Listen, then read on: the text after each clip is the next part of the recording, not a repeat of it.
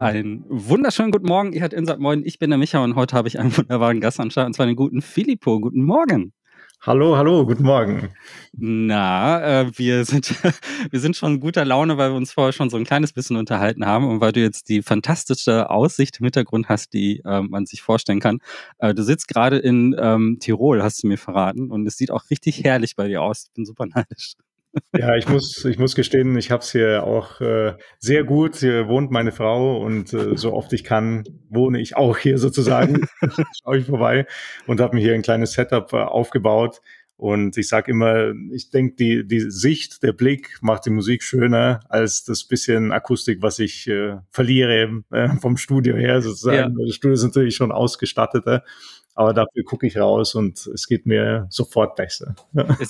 ja, oh, das ist, das kann ich mir gut vorstellen, weil du bist normalerweise hast du ja ein Studio, du kommst ja eigentlich, du bist ja Musiker in, aus München und wir machen gleich natürlich noch eine größere Einführung, aber das ist das, was ich jetzt rausgehört habe. München, Betonwände, Grau, Stadt und äh, sehr urban und äh, ne, ist das wirklich so ein geschlossenes Studio auch, wo du die wo du keine Fenster hast und alles? Ja, also im Vergleich natürlich, äh, ich bin auch nicht unbedingt mehr der, der super Stadtmensch, ähm, aber, aber ja, sagen wir so, das Studio ist für ein Studio recht hell, es hat auch Fenster, ähm, aber es ist natürlich ein bisschen eingeschlossen und so Souterrain-mäßig äh, unten, was ja. natürlich dann auch praktisch ist, weil dann hast du zumindest, in, wenn du im Hinterhof bist und auch im Souterrain, dann ist es halt meistens ruhig und du kannst Krach machen. Das sind die zwei wichtigen Elemente. also, also ist wahrscheinlich auch mitten in der Stadt, ne? Man würde jetzt nicht unbedingt anderen Leuten so ja, es ist, aber das ist, äh, da haben wir schon, da haben die Zuhörerinnen schon den ersten Hinweis rausgehört. Also Filippo, du bist Musiker.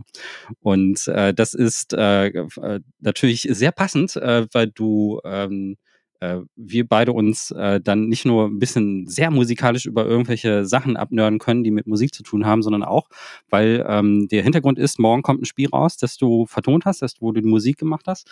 Ähm, jetzt muss ich ihn sagen, Shadow Gambit war es, ne? Genau. Äh, Shadow Gambit, die Curse Crew. Genau, den Untertitel hatte ich jetzt gerade nicht im Kopf. Und ähm, da habe ich aber sofort das Cover gesehen und ist Piratenspiel, glaube ich, oder hat zumindest was mit Piraten zu tun. Und äh, Piraten sind immer gut. wissen wir seit Fluch der Karibik und wissen wir seit Monkey Island. Deswegen bin ich super gespannt, wie der Entwicklungsprozess da gelaufen ist bei der Musik. Aber die, diese, äh, grundsätzlich hast, bist du schon länger dabei. Also es ist ein Spiel von Mimimi Games und äh, du hast äh, mit Mimimi auch, glaube ich, schon eine längere Zeit zusammengearbeitet, ne? oder? Genau, genau, ja, es ist das äh, neueste Mimimi-Game. Äh, wir sind alle super, äh, wirklich schon auf 180, weil nach, äh, ich glaube, mehr als drei Jahren für sie war die Entwicklungszeit. Äh, und nach all dieser Zeit dann zu sehen, jetzt kommt es endlich raus, ist natürlich immer wahnsinnig spannend. Und auch zu sehen, wie, was sagen die Reviews und so weiter und so fort. Das, das Übliche, ähm, was natürlich auch, es ist immer positiv, aber es ist auch so eine Spannung da, sozusagen eine innere Spannung zu sagen, ja, wird, wird alles klappen und so weiter. Aber Genau, Mimimi kenne ich eigentlich schon seit Ewigkeiten. Ich hatte das große Glück, sie an einer Game Jam kennenzulernen, äh, vor, ich weiß nicht, 14 Jahren mittlerweile. Ähm, als wir beide eigentlich noch Studenten waren, habe ich die, das Kernteam damals schon kennengelernt und seitdem arbeiten wir eigentlich zusammen. Also es war, äh, ist schon eine sehr, eine mehr als zehnjährige äh, Arbeitsverhältnis und auch einfach mittlerweile eine Freundschaft mit, äh, mit denen, die alle noch da sind, was, was auch viele sind. Ähm, und genau, jetzt äh, haben wir nach, äh, nach den äh, Ninjas und nach Cowboys äh, sind wir im Piratengebiet gelandet. Und das ist für mich natürlich musikalisch, war das vielleicht das Spannendste und das, das, das Schönste im Sinne von, wie frei ich mich fühlte in, im Komponieren. Und äh, dazu können wir ja. vielleicht ein bisschen was äh, noch sagen, aber man merkt halt einfach, wie, wie viele Elemente sich verändern, auch nur nach drei Jahren, ähm, nach dem ganzen, zum Beispiel eben Western, äh, Genre und so weiter, zu sagen, alles, alles vom Tisch und gehen wir in ein ganz anderes äh, Genre rein, eine ganz andere ja. äh, musikalische Stimmung. Ja. Also es war ganz kurz noch, bevor wir zu Shadowgun kommen, noch mal kurz so ein bisschen rekapitulieren, wie das letztens war. Also die, die letzten Spiele. Also klar, Desperados, Western Sound, ne?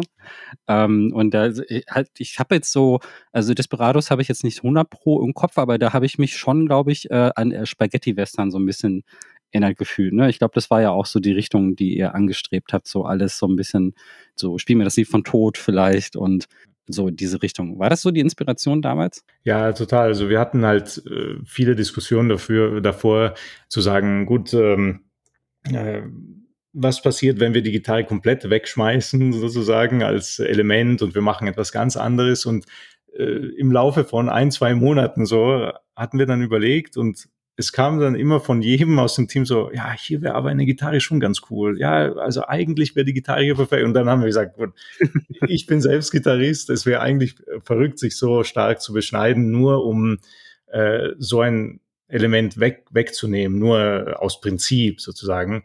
Und dann habe ich mir auch gedacht, gut, äh, ich werde die Gitarre einbauen, vor allem die E-Gitarren und so weiter, die man ja wirklich auch von Morik aus Morricones äh, äh Arbeit kennt. Aber ähm, trotzdem sie frisch zu präsentieren, hoffentlich frisch zu präsentieren mit Elementen, die es halt früher dann nicht gab, wie äh, von der Drehleihe mit Synthes zusammen äh, und äh, auch Jazz-Elemente, ja. so Early Jazz-Elemente, ähm, sich überlegt, wie kann man sowas rüberbringen und äh, das hat es dann auch sehr spannend gemacht und ich finde, das Resultat war dann trotzdem frisch, obwohl ich halt diese, dieses geliebte Instrument, weil für mich ist es immer sehr schwierig, Gitarre wegzulassen. Ich mache es eigentlich auch nie, weil ich kann halt, ja. äh, am, am besten kann ich halt Gitarre spielen und eben alles, was man so zupfen kann. Und das wegzunehmen wäre wär zu schade gewesen am Schluss. Und genau, also, aber man kann sagen, es ist eine ganz, äh, ganz große Inspiration auf jeden Fall, die 70er Jahre. Ich, ich habe auch tatsächlich ich habe auch tatsächlich beim, beim Hören äh, von, von deiner Musik halt auch so ein bisschen rausgehört, dass du, dass die, äh, des, der, der Einfluss von ähm, aus der jeweiligen Epoche und aus der jeweiligen Zeit dann irgendwie auch tatsächlich kommt aber da trotzdem dieser, dieser moderne Twist irgendwie drin ist. Ne? Das ist so, ähm, das hat man ja oft bei Musik, man sagt ja oft, es gibt hier und aus diesem Jahr oder aus dieser Popkultur oder aus diesem Bereich ein Revival. Also man haben, wir haben das 80s Revival zum Beispiel jetzt ganz groß gehabt, jetzt kommen die 90s jetzt gerade so wieder. Und die Leute erinnern sich immer irgendwie so daran, ja, so war das früher, so hat die Musik damals geklungen, aber das stimmt eigentlich überhaupt gar nicht, weil äh, klar sind die Grundklänge dann gleich und es kann sein, dass der grundsätzliche Synthesizer-Ton oder das bestimmte Instrument dann kommt, aber es ist durch ganz neue, moderne Prozessoren irgendwie gejagt und es ging sehr viel breiter, moderner und größer und erweiterter. Und ähm, ich habe bei deiner Musik auch das Gefühl, die Grundlage ist so, dass, dass die Inspiration kommt natürlich von früher, aber so klingt es natürlich nicht, weil ähm, man diesen Sound sehr viel breiter und größer irgendwie auch aufstellt. Und das ist mir auch bei ähm, dem ähm, Ninja-Spiel auch stark aufgefallen. Dass das ist, es klingt halt, ja, es klingt nach Ninjas, aber es klingt ein bisschen zackiger als, kann man, kann, kann man zackiger als Ninjas klingen? Man kann. Wenn es um, deine, um deine Musik geht, dann schon. Weißt du, was ich meine? Also es ist so ein bisschen, das ist, der ist so ein Pep drin und so eine moderne Note drin. Das ist ja auch die künstlerische Freiheit, die du dann auch nimmst. Ne? Also, dass man sich zwar erinnert fühlt an eine bestimmte Epoche, ähm, oder so sich denkt, dass sie so klingt, aber du hast dann schon so deinen Spin da drauf gemacht, oder? Ja, schon. Also man, man kann sagen, äh, mir ist wichtig, so eine Art Grundgestalt zu erkennen, äh, musikalische Grundgestalt und sie hm. in den Kontext äh, auch eines Stealth Games zu nehmen. Und ähm, Stealth Games für uns sind halt auch einfach mm, treibende Rhythmen und etwas, wo man sich mm, eingrooven kann sozusagen und auch ja. ähm, auch elektronische Beats und Kicks und so weiter all diese all diese Dinge und ähm, das so als als roten Faden durchzuziehen, hat äh, erstaunlich gut funktioniert, eben für, für Genres, die komplett anders sind oder auch Epochen, wie jetzt zum Beispiel die ähm, von der eben Edo, Japan bis hin mhm. zu äh, Cowboys. Ähm, und zum anderen war mir auch super wichtig, immer zu sehen, dass ich, ähm, dass ich einen gewissen Respekt zolle der Epoche gegenüber. Das war bei den Cowboys einfacher, weil ich halt auch damit aufgewachsen bin mit den Morricone Scores und so weiter. Ähm, Mhm. Bei Edo Japan musste man sich erstmal einarbeiten ein bisschen und sehen, was, was macht die, diese Musik aus. Und für mich war es sehr hilfreich, äh, mit Musikern auch zusammenzuarbeiten, die aus Japan kommen, die diese Musik auch ah, kennen. Ähm, und diese Instrumente, also zum Beispiel die Koto, diese, die Harfe, es war ähm, ganz wichtig, mit einer Musikerin zusammenzuarbeiten, ähm, die Karin Nakagawa, die halt wirklich Koto spielt und damit aufgewachsen ist. Und äh, äh, ja. schon allein, also zum einen aus mechanischen Gründen, dass ich ihr halt was vorlegen konnte, was sie halt tatsächlich dann auch spielen kann. Und zum anderen auch zu verstehen, so würdest, es so, so, würdest du das so spielen? Ist es etwas, ähm, was in deinen Ohren auch sinn, sinnvoll ist? Ist es äh, auch eine respektvolle Umsetzung der Musik, aus der du Also das war mir schon wichtig, weil sonst schießt man so ins, ins Blaue gefühlt und ich glaube, ja, es ja, ja. ist wichtig, sich damit auseinanderzusetzen. Ja, ja, total. Also es ist ja so, heute, in der heutigen Zeit ist es ja so, ähm, dass ganz viele Leute glauben, okay, die MusikerInnen, die Komponistinnen, die sitzen sich halt einfach irgendwie an so eine Sample Library und ballern halt die Töne dann irgendwie so daraus. Ne? Also man hat, es ist ja technisch gesehen auch tatsächlich relativ einfach, so ein, so ein Mockup oder den, den ersten, die erste ja quasi das erste Layout in dieser, auf diese Form zu machen. Das machen auch sehr viele, dass sie halt so eine Library nehmen, damit man sich ungefähr vorstellen kann, wie das gespielt wird. Aber die Art und Weise, wie die, ähm, wie Instrumente angespielt werden, also die, wie, wie man sie haptisch alleine berührt und wie man sie fühlt mit den Händen und wie, was für Töne man rauskommt und wie man sie zupft oder wie man sie streicht oder wie man sie anschlägt. Das ist etwas, was man sehr, sehr schwer mit einer Sample Library replizieren kann. Und äh, deswegen braucht, gerade bei traditionellen Instrumenten braucht man das unbedingt. Und man kann mit einem geschulten Gehör relativ schnell raushören, wenn bei einem Soundtrack das wirklich aus einer Library kommt oder ob es wirklich auch gespielt ist. Also das ist ähm, vielleicht so in der Action, wenn man jetzt einen Actionfilm guckt und das ist dann zwischendrin so ein, zwei Töne auch nicht schlimm. Aber gerade bei ähm, dem äh, Shadow Texas war das ja extrem wichtig, weil man ja so viel Zeit auch mit der Umgebung verbringt. Ne? Man sitzt so viel in der Location und ähm, schaut sich das alles in aller Ruhe an und das Pacing ist sehr viel ruhiger als bei anderen Spielen, dass die Akustik dann so viel stärker dann in den Vordergrund tritt und dass es sehr viel wichtiger ist, halt auch die richtigen Töne zu treffen. Und ähm, das äh, ist vielleicht, also richtige Instrument, also Musiker werden nie obsolet werden. Also das, äh, bei der ganzen Angst um KI und so weiter wird das immer so sein, dass Musiker, die ein Originalinstrument spielen können, niemals ersetzt werden können. Also sei denn, du willst es, also du willst es so, so synthetisch verfremden, das ist natürlich auch ein künstlerisches äh, Mittel, das kann man natürlich auch machen. Und ich würde argumentieren, dass manche Leute das auch in der Filmmusik auch sehr gut umsetzen. Da gibt es ja so Komponisten wie der, wie heißt der nochmal, der bei Star Wars Mandalorian und so äh, gemacht hat, der ah, aus ja. Schweden. Ähm, Ach, wie heißt er? Mit Namen. ja, äh, das ist aber der, der, der quasi bei Christopher Nolan jetzt die Sachen macht. Und der macht ja fast alles synthetisch, aber das funktioniert für ihn, weil die Themen der Musik, die er macht, also das erste, was ich von ihm gehörte, war, war Tenet. Das war dieser Film, wo diese zwei Zeitlinien von Christopher Nolan gegeneinander laufen. Und der Film ist ja Synthetik as fuck. Das ist ja total künstlich alles. Und das passt. Und da ist kein einziges realistisches Instrument drin oder alles ist rückwärts gespielt. Aber normalerweise, wenn du diesen traditionellen Ton treffen willst und wenn du das auch äh, in einer gewissen Weise ehren möchtest, kommst du um reale Musiker gar nicht drum herum, oder? Also das ist quasi oder was meinst du? Ja, also ich finde schon, es ist, es ist immer schwierig. Es ist ein interessantes Thema. Ich war das schon eher der Hardliner vor ein paar Jahren. So, ja, nein, es muss äh, natürlich dann, selbst bei Shadow Tactics, äh, damals auch äh, aus Budgetgründen sagt man sich ja auch, okay, ich, ich, muss Libraries benutzen, weil wenn du dann ein Orchester nimmst für alle ja. Orchester ähm, äh, Parts, das ist der Aufwand äh, wächst ja exponentiell.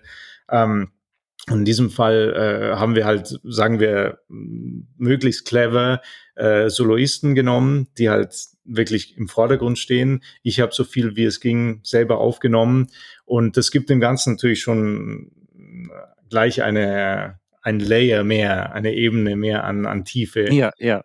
Ähm, Andererseits ist es auch interessant, weil ähm, wir hatten ja das Shadow Tactics Thema, äh, also das Hauptthema, was ja mhm. doch auch noch gehört wird und so weiter, ähm, für die Expansion. Da gab es ja so ein DLC damals ähm, von Shadow Tactics und da habe ich gesagt, ja, weißt du was, ich mache das jetzt. Ich nehme jetzt mal das Thema mit einem mit dem Orchester komplett auf. Das haben wir gemacht und released und so weiter. Und es gab lustigerweise nicht, also nicht viele, aber auch nicht wenige Leute, die gesagt haben, ah, es ist super cool, aber irgendwie mag ich das Original mehr. Und das Original hat halt so viel ja. weniger Live-Musiker. Ich glaube, am Schluss, wer weiß, was es ist, was die Leute dann, also auf was man reagiert. Also rein emotional. Wer, wer weiß, ja. ist es, weil man es so oft gehört hat und wenn es dann ein bisschen anders klingt oder auch nur eben anders, jetzt nicht werten, besser oder schlechter, ist es einfach nicht mehr das. Ähm, ja, ich, ich habe keine Ahnung. Es, es ist schwer, ne? Ja. ja, also einer meiner Lieblingskomponisten ist zum Beispiel der Olivia de Rivière, der macht die Musik zu Dying Light und Plague Tale okay. und so. Das ist dieser französische Komponist, ganz bestimmt auch, ne? Ja. Und ja. Ähm, der macht halt als Basis immer diese, die, die real aufgenommenen Instrumente und geht dann halt wirklich digital rein und grätscht da rein. Also der macht dann, also es gab ja zum Beispiel den Soundtrack zu Remember Me gemacht, da geht es ein Science-Fiction-Spiel, da geht es um Erinnerungen die so geremixed werden. Also man kann die Zeit zurückspulen und dann sich nochmal so eine Aufzeichnung angucken. Und das hatte, er hat halt wirklich ein Orchester genommen und das zerschnitten. Das macht wie so eine Schallplatte. Und also mutig, so ein Orchester zu zerschneiden, das war das Erste, was ich dachte.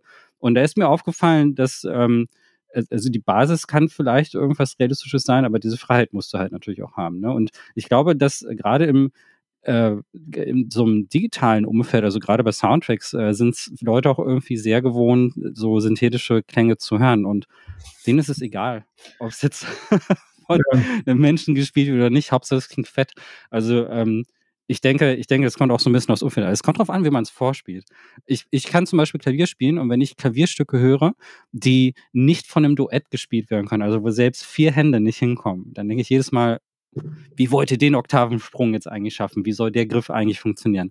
Und das, solche Stücke hört man manchmal. Manchmal so, ja. Alles klingt echt, alles, ne, Sample Library ist super fett, wahrscheinlich irgendwas aus der Contact Library genommen und so super, ne, super gut und Steinway-Instrument und alles. Und dann ist da ein Griff drin, der ist schwer. Und dann, äh, was man dann noch gelten lassen kann, dass eine zweite Person noch da dran sitzt, aber irgendwann kann man diesen Sprung halt nicht mehr machen mit den Händen. Und es ging dann nicht mehr realistisch. Und äh, die Frage ist, ähm, fällt es dann nur so Leuten wie uns auf oder fällt es auch anderen Leuten auf? Ja. Dann, aber ja, das, das, ist dann so der, ich sitze dann hier so, ja. Ja, es ist ein guter Punkt. Also ich denke, äh, als Komponist das Bewusstsein zu haben, dass das, was du machst, ja. die physikalischen Grenzen bricht von dem, was auf dem Instrument, das du gerade emulierst, sozusagen ja. machbar ist. Ähm, ich, das hilft einfach. Äh, ich, nicht unbedingt, weil du es dann fixen musst und es so machen musst, dass es ein Mensch absolut spielen kann. Aber in dem Moment, also wenn du weißt, dass du gerade die Regel brichst, sozusagen, dann kannst du damit auch spielen und sie noch stärker brechen oder noch bewusster brechen. Genau. Wenn du es einfach nicht weißt, ähm, dann ist es halt ein bisschen random so gefühlt und äh, muss halt schauen. das, das meine ich ja. Ding, also eine, eine bewusste ja, eine bewusste Überhöhung ist ja voll okay, ne, wenn man das absichtlich macht äh, und sagt, äh, da, hier ist jemand mit elf Fingern, das ist in Ordnung. Äh, aber die, aber wenn, aber das ist, das fällt manchmal auf. Aber bei Piraten, wie kann man, wie kann man Piraten äh, interpretieren? Das ist jetzt die nächste Frage, die kommt. Bei Shadow Gambit hast du ja jetzt äh, bis jetzt vor auf die Piraten. Wenn ich, also es tut mir leid, aber wenn ich an Piraten denke, dann denke ich erstmal an Sch Fluch der Karibik. Ja, klar. und äh, an, natürlich an Hans Zimmer. Und äh, das ist das Erste, was mir einfällt. Aber deine Musik klingt halt eben nicht wie Fluch der Karibik und nicht wie Hans Zimmer. Und das finde ich super spannend. Ja. Ähm, wie war denn da so dein, dein Annäherungsansatz bei Shadow Gambit? Also erst einmal blanke Panik, so wie immer, weil, weil es, ist, es ist interessant. Ich meine, wenn noch nichts geschrieben ist und dann kommt das Setting raus, das weiß man ja sehr früh, weil ich das Glück habe. Also mit mir arbeiten wir von, sagen wir, Tag Null zusammen und dann weiß man auch ein bisschen, äh, was Sache sein wird und so, ähm, äh, vom Thema Setting und so. Ähm, und das war eben auch wie bei Desperado so, ah, das ist so, das hat so eine starke Identität musikalisch in, in den Menschen. Also Western ja mhm. vielleicht fast noch mehr als Piraten, aber auch Piraten eben durch die, durch die Filme, durch die Hans Zimmer Musik und äh, es gibt gewisse Elemente, die man halt nicht missen will als, als jemand, der Piraten liebt. Und ich denke, das ist auch wichtig, das zu ehren, äh, statt zu sagen, nein, ich will jetzt anders sein, ich hause einfach weg. Und ähm, der erste Schritt war halt ein bisschen zu sehen, was ist das? Also was sind diese Elemente? Und ähm, am Schluss für, für mich ist dann rausgekommen, das wirklich Hauptelement ist dieses Schunkeln. So, also man braucht einfach einen Groove, ja, eine gewisse, ja. Ähm, ja, es muss so immer an der on, on the edge sein, wie sagt man, äh, auf der Kippe stehen. Ähm, ja. dass es fast auseinanderbricht, rhythmisch und, und einfach so. Ähm, und, und ich habe halt erstmal gedacht, so, ja, gut, das kann man ja machen, aber, aber wie? Wie bringt man das rüber? Weil wir sind ja auch in den DAWs generell mhm. äh, schon eher dazu gepolt, ein bisschen zu schauen, dass es möglichst auf der Grid ist, aber vielleicht dann tust du ein bisschen weg und so. Und ich habe teilweise halt Songs einfach ohne, ohne Metronom aufgenommen und so, okay, probieren wir es einfach so. Ähm, und das führt natürlich zu anderen Problematiken und Schwierigkeiten im Sinne von, wie du dann Sachen aufnimmst und synchronisierst und die Ebenen, äh, die Tracks und so weiter. Aber das war mir sehr wichtig. Einfach, dass man sagt, ich, ich schaue jetzt nicht unbedingt auf diese, auf diese Art und Weise mehr auf die Musik, wie ich es vielleicht manchmal mache oder auch bei elektronischer Musik viel, viel mehr mache, sondern wie weit kann man sich aus dem Fenster lehnen dass, ähm, dass die Musik so knapp vorm Auseinanderfallen äh, ja. steht, aber dadurch auch einfach ja, einen ja. Charakter entwickelnd. Ich meine, ich meine, jeder hat jetzt so ein bisschen das Bild vor Augen, Piraten, Schunkeln, Saufen, Mhm. Seegang, äh, die Kombination aus Seegang und Saufen alleine schon ist, ja. sehr das wahrscheinlich schon Fall. etwas, was äh, nicht unbedingt für Kontrolle spricht. Und du hast gerade mal die Mühe, du hast gerade mal Mühe und Not, dich irgendwie an der Reding festzuhalten von dem Schiff irgendwie und dann zu sagen, oh, vielleicht, äh, ne? Aber irgendwie schaffen es. Also ist das, das ist das Bild, was man von Seemännern so ein bisschen im mhm. Kopf hat. Und ja. Seefrauen natürlich auch. Und diese, und das Ding ist das, äh, ich kann mir ganz genau vorstellen, wie du das meinst. Und äh, für die Leute, die jetzt vielleicht nicht ganz mitgekommen sind, äh, DAW, also Digital Audio Workstation, ist, ist halt der Begriff für Musik, für die Musikprogramme, in denen man normalerweise arbeitet. Und da gibt es dann halt Grid-Systeme. Grid-Systeme, wo du dann halt in einem vorgefertigten Takt deine Musik reinsetzen kannst. Ne? Du hast ein vier, also klassisch ist vier Vierteltakt und dann kommen halt irgendwie andere Takte dazu. Und dann hast du halt wirklich im Programm halt natürlich auch wirklich so ein Gittersystem. So, das kennt ihr wahrscheinlich auch aus Schnittprogrammen oder aus ähm, zum Beispiel aus 3D-Programmen. Da gibt es so ähnliche, also immer die Maßeinheit so. Ja, man will halt, wie bricht man das? Also man ist, ähm, DAWs sind sind so geboren aus der Zeit ursprünglich, als äh, elektronische Musik auch wirklich elektronische Musik war. Also Techno hat man früher damit gemacht und so hauptsächlich, bis es dann irgendwann so komplex geworden ist, dass man dann halt auch natürlich andere Genres damit machen kann. Es geht auch gut und so. Es ist halt nur, man, man ist verführt dazu, in diesem Grid zu bleiben. ist es halt so. Ne, auch vor allen Dingen, es kommt auch wahrscheinlich auf das Spielen. Das wäre jetzt meine nächste Frage gewesen. Du hattest ja jetzt nicht irgendwie eine Beschränkung, dass du in diesem Spiel ähm, jetzt auch in einem bestimmten also für die Dynamik des, der, der Musik im Hintergrund äh, irgendwie auch in einem Grip bleiben musstest oder so. Also war das jetzt so ein dynamisches System, wo du dann Musik gelayert hast oder hast du dann wirklich schon einzelne Stücke wirklich so eins zu eins reinsetzen können? Genau, weil dann, das ist nämlich der, der nächste Schritt in der, in der Komplexitätsfrage. Wir haben sehr ja. viel mit Layern gearbeitet. Wir haben praktisch Systeme übernommen, die, mhm. die schon seit Shadow Tactics benutzt wurden und die dann immer, die wir dann immer, sagen wir, verfeinert haben, äh, über Desperados dann hin zu Shadow Gambit. Und ähm, äh, natürlich hast du zum einen dieses schunkelnde, ja, passt schon so, und zum anderen so, ach so, ja, aber ich muss ja noch irgendwie schauen, dass die ganzen Layer dann trotzdem äh, in der, in der Zeit bleiben und synchron bleiben und so weiter. Und ähm, das war schon ein bisschen ein Spagat zu schauen, dass, dass man das hinbekommt, dass diese technische Seite astrein läuft, wie, wie sie ja äh, laufen muss, aber dass man sich innerhalb von dieser recht ähm, strikten Struktur einfach ähm, diese äh, ja diese Lässigkeit gönnt, auch innerhalb von, von diesen Tracks, ja. auch einfach mal zu schauen, ja, was passiert, wenn ich alles ein bisschen bisschen unsauberer spiele oder ah hier hier quietscht mal eine Geige ja lass sie drin oder da Hund, mein Hund zum Beispiel hat halt während einer der Aufnahme gebellt äh, während eines Shanties wo ich wirklich mit der Drehleier so wie ein Verrückter und, äh, und dann hat irgendjemand geklingelt ja. oder keine Ahnung und der hat dann losgebellt das ist ein recht großer Hund und er ist halt jetzt drin und es funktioniert super, finde ich. Es ist einfach, der Hund hat es tausend äh, Prozent äh, verbessert. Und, und so. Geil. Und das passt, ja. Das hätte ich nie gemacht. Das ist wundervoll.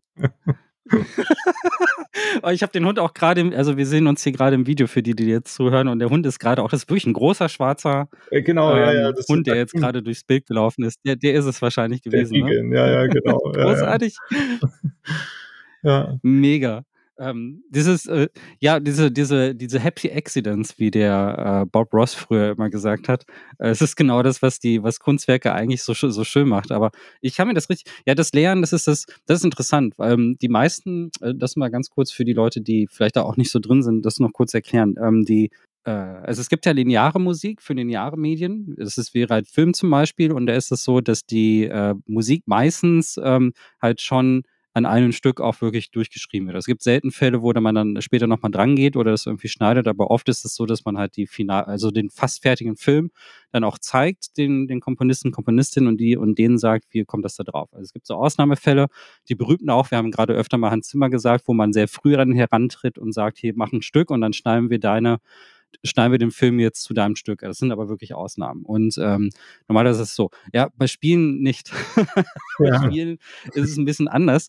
Ähm, Spiele sind ja dynamisch und Spiele haben ähm, Normalerweise ist das so, dass ihr ja bei dem Soundtrack im Hintergrund, es sei denn, die Level sind in Ja, sind normalerweise auch die, ist die Musik oft dynamisch. Und da gibt es äh, verschiedene Lösungen, das zu, das äh, zu bewältigen. Da gibt es sogenannte Middleware. Die bekannteste ist zum Beispiel W-Wise und eine andere, die mir jetzt gerade nicht einfällt. F also auf jeden Fall zwei Stück. Und schön, ich stimmt, genau, F-Mod war es, genau. F-Mod, hatte ich jetzt eher so für, ähm, für Sound im Kopf, aber kann man natürlich auch für Musik benutzen. Und, ähm, und jetzt kommen so Lösungen wie Metasound zum Beispiel von, von Unreal, die dann eher so in Richtung Synthesizer und zu gehen. Also da gibt es verschiedene Lösungsansätze. Im Prinzip bedeutet das, ähm, äh, jetzt nicht so kompliziert gesprochen, dass die Musik gestückelt wirkt und dass man sie aufteilt. Also man, das kann entweder in Form von Stimmen sein, also zum Beispiel, dass äh, verschiedene, dass die Leadstimmen oder dass die Drums zum Beispiel oder dass irgendeine, dass der Bass zum Beispiel wirklich auf separaten Autospuren liegt und dass du natürlich die Musik auch in verschiedenen Segmenten hast. Also je nachdem, wo du dich jetzt gerade so einem Track befindest. Und wenn ihr jetzt mal überlegt, ihr seid ja die, wenn man hört, dann hört man immer so ein komplett durchkomponiertes Ding, aber da müssen trotzdem die Übergänge natürlich stimmen. Und das muss so geschrieben sein, dass du nicht merkst, dass, der, dass das Stück drei Minuten, vier Minuten, fünf Minuten lang sein kann. Und natürlich auch so, dass Höhepunkte und auch ruhige Punkte immer dynamisch ineinander übergehen. Und der einfachste Weg ist natürlich ein wirklich ein Übergang, ein Crossfade. Also wenn man jetzt einfach nur ähm, ein- und ausblendet. Und das hört man als, als Spielerin dann natürlich auch. Und das ist ein bisschen langweilig, aber der geschickte Weg ist dann wirklich so, noch ein Zwischenstück zu komponieren, dass man dann so runterfährt mit der Musik und das dann so ganz dynamisch irgendwie macht und so. Und ähm, einfachstes Beispiel, das mir da einfällt, sind so, sind so Arcade-Spiele, also Burnout zum Beispiel, dieses äh, Racing-Game wenn man da auf den Turbo drückt, dann kommt die E-Gitarre. also du hast halt so ein, so ein normales, äh, so ein Rockstück, ein Popstück im Hintergrund. Und in dem Moment, wo du die Turbo-Taste drückst, dann kommt dann irgendwie noch ein Layer mit dazu, der wird wirklich drüber gelegt und äh, oder er läuft, ich weiß nicht, vielleicht läuft er auch das parallel im Hintergrund, so vielleicht laufen so. im Hintergrund auch zwei Stücke und das kann beides funktionieren. Ne? Also ob das jetzt nicht, ob das additiv ist oder ob das ein Übergang ist, keine Ahnung. Also je nachdem, was für die technisch besser funktioniert. Ja, und das macht den Job für Spielekomponisten extrem schwierig. Und äh, jetzt ist meine Frage an dich, wie gehst du denn damit um? Ja, ja, extrem schwierig, aber extrem schön auch. Also ich meine, das ist wahrscheinlich das eine Element, ja. was ich nicht ähm, missen äh, möchte an, an, an Game Musik schreiben, weil man ist so gewohnt mittlerweile in diese, in diese Systeme zu denken, dass lineare Musik mhm. jetzt nicht langweilig ist, aber auf jeden Fall diese, diese Herausforderung fehlt mir dann, wenn, wenn, wenn das dann nicht der Fall ist ab und zu. Und ähm, ja, ich denke, es ist schon sehr wichtig zu sehen, je nach Spiel äh, ist die Musik, die, die benötigt wird, unterschiedlich. Also mh, hm, es gibt schon den Ansatz zu sagen, ah, wir können alles machen und ähm, dann, dann machen wir die Musik super dynamisch, äh, weil wir es können. Aber ich glaube, dass die beste interaktive Musik ist die, die sich das Spiel anschaut und entscheidet, ah, okay, dieses Genre braucht genau das und das. Wie können wir es umsetzen? Und dann, hm, wie können wir daraus noch gute Musik machen? Und äh, los geht's. so von wegen. Und ähm, also im Fall zum Beispiel von, von Shadow Gambit oder Desperados, von diesen äh, Stealth Strategy äh, Titeln, ist es halt einfach so, dass ein Level vielleicht ein bis zwei Stunden oder sogar drei Stunden dauern kann für einen Spieler, weil die halt so ganz harte Kopfnüsse ja. haben. Es geht ja wirklich darum, dass so eine, eine sehr geringe Anzahl an Spezialisten gegen eine Horde an Gegnern ankämpfen muss. Und das äh, tun sie hauptsächlich durch Stealth, also das äh, sich nicht sehen lassen, ähm, systematisch äh, Gegner entfernen und sich sozusagen durchschleichen. Und ähm, das, äh, das kann einfach Zeit äh, brauchen und der, der Spieler kann auch frustriert werden, sozusagen, weil es halt einfach, man braucht eine gewisse, ein gewisses Stück äh, Geduld und die Musik sollte das halt halt unterstreichen. Zum einen dieses so, kein Problem, probier es nochmal, du schaffst es, du bist, du bist cool, du bist dabei, du wirst es schaffen, so. Und zum anderen, wenn man dann etwas schafft, halt diesen, so einen Übergangsmoment äh, zu kreieren, und ein, ein Glücksgefühl zu erzeugen. So, ah, okay, ich habe wirklich mhm. auch nur zwei Gegner weniger und ich habe es geschafft, so jetzt geht's weiter und dann wechselt vielleicht der Track und je nachdem, wo das, äh, wie, wie du zuerst sagtest, ein Instrument kommt dazu, ähm, die Dynamik verändert sich und so weiter. Und äh, also ein ganz konkretes Beispiel ist, ähm, bei Shadow Gambit haben wir diese riesen Maps und es geht ja darum, mhm. es sind keine echten, also lebenden Piraten in dem Spiel, sondern die Helden sind äh, Geisterpiraten. Also es ist eine sehr ja. gute Crew an, äh, an Geisterpiraten äh, mit ganz unterschiedlicher Herkunft auch und so weiter. Ähm, und äh, auf den Inseln, in denen man dann spielt, ähm, bekämpfen wir die Inquisition. Und das sind äh, also eigentlich der Hauptgegner in dem Spiel.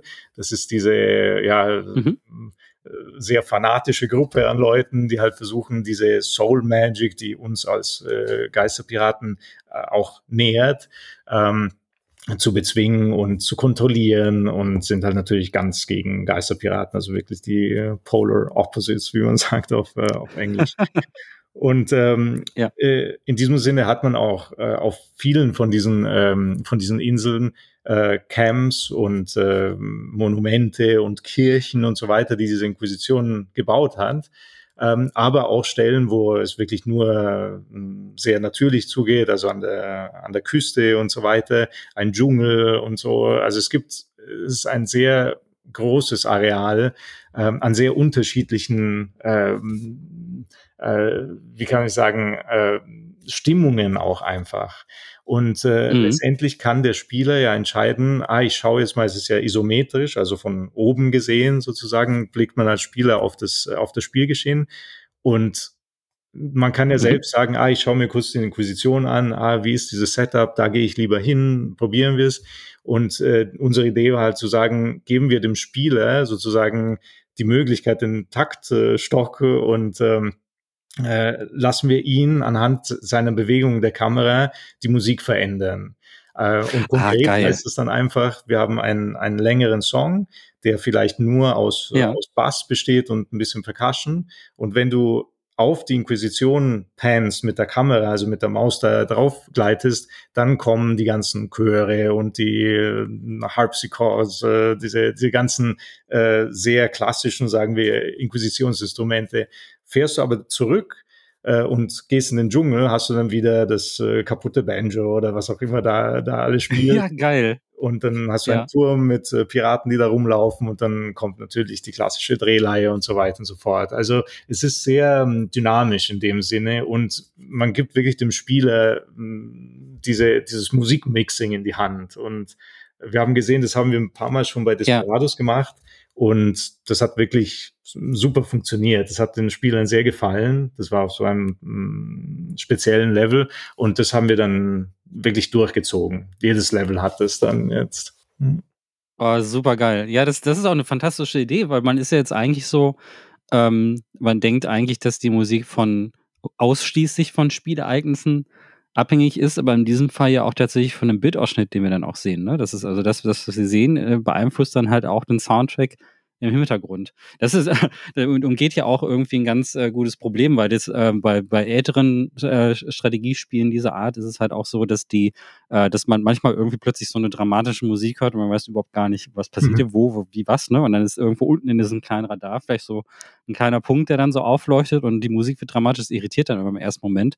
Aber auf die Art und Weise hat man auch sehr viel mehr das Gefühl. Ich meine, es macht es ja auch so ein bisschen so komisch das in diesem Kontext klingt, aber es klingt vielleicht so ein bisschen cinematischer auf diese Art und Weise auch, ne? Weil du das Gefühl hast, es ist dann wirklich ein Live-Publikum, eine Live-Instrumentalisierung, die dann im Hintergrund dann irgendwie passiert. Ähm, das ist auch so der Eindruck, den ich halt irgendwie hatte. Live-Musik. Mhm. Äh, also das ist, das ist total cooles, total cooles Gefühl irgendwie, wenn man ähm, in Shadow Gambit das spielt. Man hat wirklich das Gefühl, eine Band sitzt im Hintergrund und spielt jetzt gerade mhm. für mich. Also, und das passt irgendwie so total gut in dieses Karibik-Flair, weil du ähm, da ja auch so diese Assoziation hast, dass die Leute in der Taverne sitzen und da irgendwie Sachen irgendwie spielen und dann so vor sich her schunkeln. Und ihr habt irgendwie, irgendwie habe ich immer das Gefühl, dass im Hintergrund hinter mir jetzt so eine Band irgendwie sitzt und äh, jetzt gerade alles, alles bespielt, was ich da irgendwie mache, wie so eine Jazzband. So. Und das ja. fand ich total cool. Das ist, das ist ein Riesenkompliment, weil das ist auch so die Hoffnung immer, dass, dass man zum einen halt sagt, es, es, es nervt nicht, das ist so ein bisschen der, das tiefste Ziel, das muss ja sowieso nicht nerven, das wäre wirklich schade, aber yeah. auch eben, dass man sich begleitet fühlt und dass man merkt so, ah, okay, die, die Musik denkt mit sozusagen und ist da und äh, genau. auch sehr wichtig eben gewisse Momente zu erkennen in den Levels, wo ich weiß, ja, jetzt sollte die Musik sich mal wechseln, weil jetzt ist schon ein bisschen länger her. Ähm, natürlich wiederholt sie sich trotzdem, ähm, weil sagen wir so, der Grundbaustein von Game-Musik ist ja, kann man sagen, der Loop, also die Tatsache, dass ein Stück sich mhm. einfach wiederholen kann, nahtlos. Das ist vielleicht wirklich der eine Grundbaustein. Ja. Und ähm, ich, äh, ich finde das auch ganz schön. Also ich finde es auch nicht so schlimm, wenn sich ab und zu mal ein, ein Song einschleicht, der auch nur linear ist, aber der halt wirklich mal so ikonisch ist, dass er auch zehnmal sich wiederholen kann und die Leute feiern es halt trotzdem. Ich finde, das ist eigentlich auch ja. bestrebenswert und es, es gibt so einen kleinen Hat-Tipp äh, an die Vergangenheit, finde ich. Und äh, für mich ist es so, so schön auch zu wissen, man kann solche Songs schreiben und die Leute feiern sowas dann auch, wenn, wenn so ein Song dann kommt. Und wenn sie sich loopt, dann loopt es sich halt, weil das ist, das sind Games. So, also da bin ich teilweise ja, ja, also, Ja. Es gibt ja, es gibt ja also die beiden Varianten, also bei die, die Variante, die jetzt bei Shadow Gambit drin ist, super, super dynamisch, aber es gibt natürlich auch die klassische Musik, die äh, so quasi äh, wie sagt man da, die typische Trackstruktur hat. Ne? Also wir müssen da gar nicht weit gucken. Wir können Richtung Final Fantasy gucken die japanischen Komponistinnen, die machen es oft auch wirklich in diesem Stil. Äh, die ganzen Soundtrack-CDs, die ich von Square Enix immer kaufe, das sind, da sind auch wirklich immer den Jahrestücke irgendwie mit dabei, die im Spiel dann tatsächlich auch einfach, so wie du sagst, einfach geloopt werden und so. Da gibt's halt ab und zu dann auch Stücke, die dann so ähm, so kein Ende haben, damit das dann, weil das dann irgendwie nur so ein offenem Areal ist, aber da merkt man halt diese klassische Struktur. Das ist eine Herangehens, ist eine Frage auch der Herangehensweise, glaube ich, auch, weil ähm, ich glaube, ich weiß nicht genau, es kommt drauf, drauf an, wann die Komponisten bei der Produktion mit dazukommen. Du hast ja gerade mhm. gesagt, bei Mimimi ist es wirklich so, du bist von Anfang an dabei. Du bist quasi Day One. Ähm, Filippo ist mit am Tisch und äh, entwickelt die Musik mit. Und das gibt dir ja sehr viel mehr, ähm, natürlich auch sehr viel mehr kreative Freiheiten da zu arbeiten und sehr viel dynamischer auch generell auf alles zu reagieren. Ja. Aber es ist ja auch man, wirklich so, nicht ganz so krass wie bei Filmen, aber es gibt natürlich auch Produktionen, wo Musikerinnen sehr viel später reinkommen in ein Spiel. So, also wo vielleicht äh, Game Designer oder vielleicht auch Produktionsstudios gar nicht erstmal dran gedacht haben, da großartig mit Musik was irgendwie zu machen. Und ähm, das ist mal, also es ist ja immer so dieses Ding, was auf GDC-Talks und so immer so kommt, dass es immer heißt, so, ja, bitte äh, fügt Musiker schon früh in euren Produktionsplan irgendwie ein, berücksichtigt sie auch früh, weil dann wird eure Musik nur besser. Äh, es wird nur gro viel großartiger.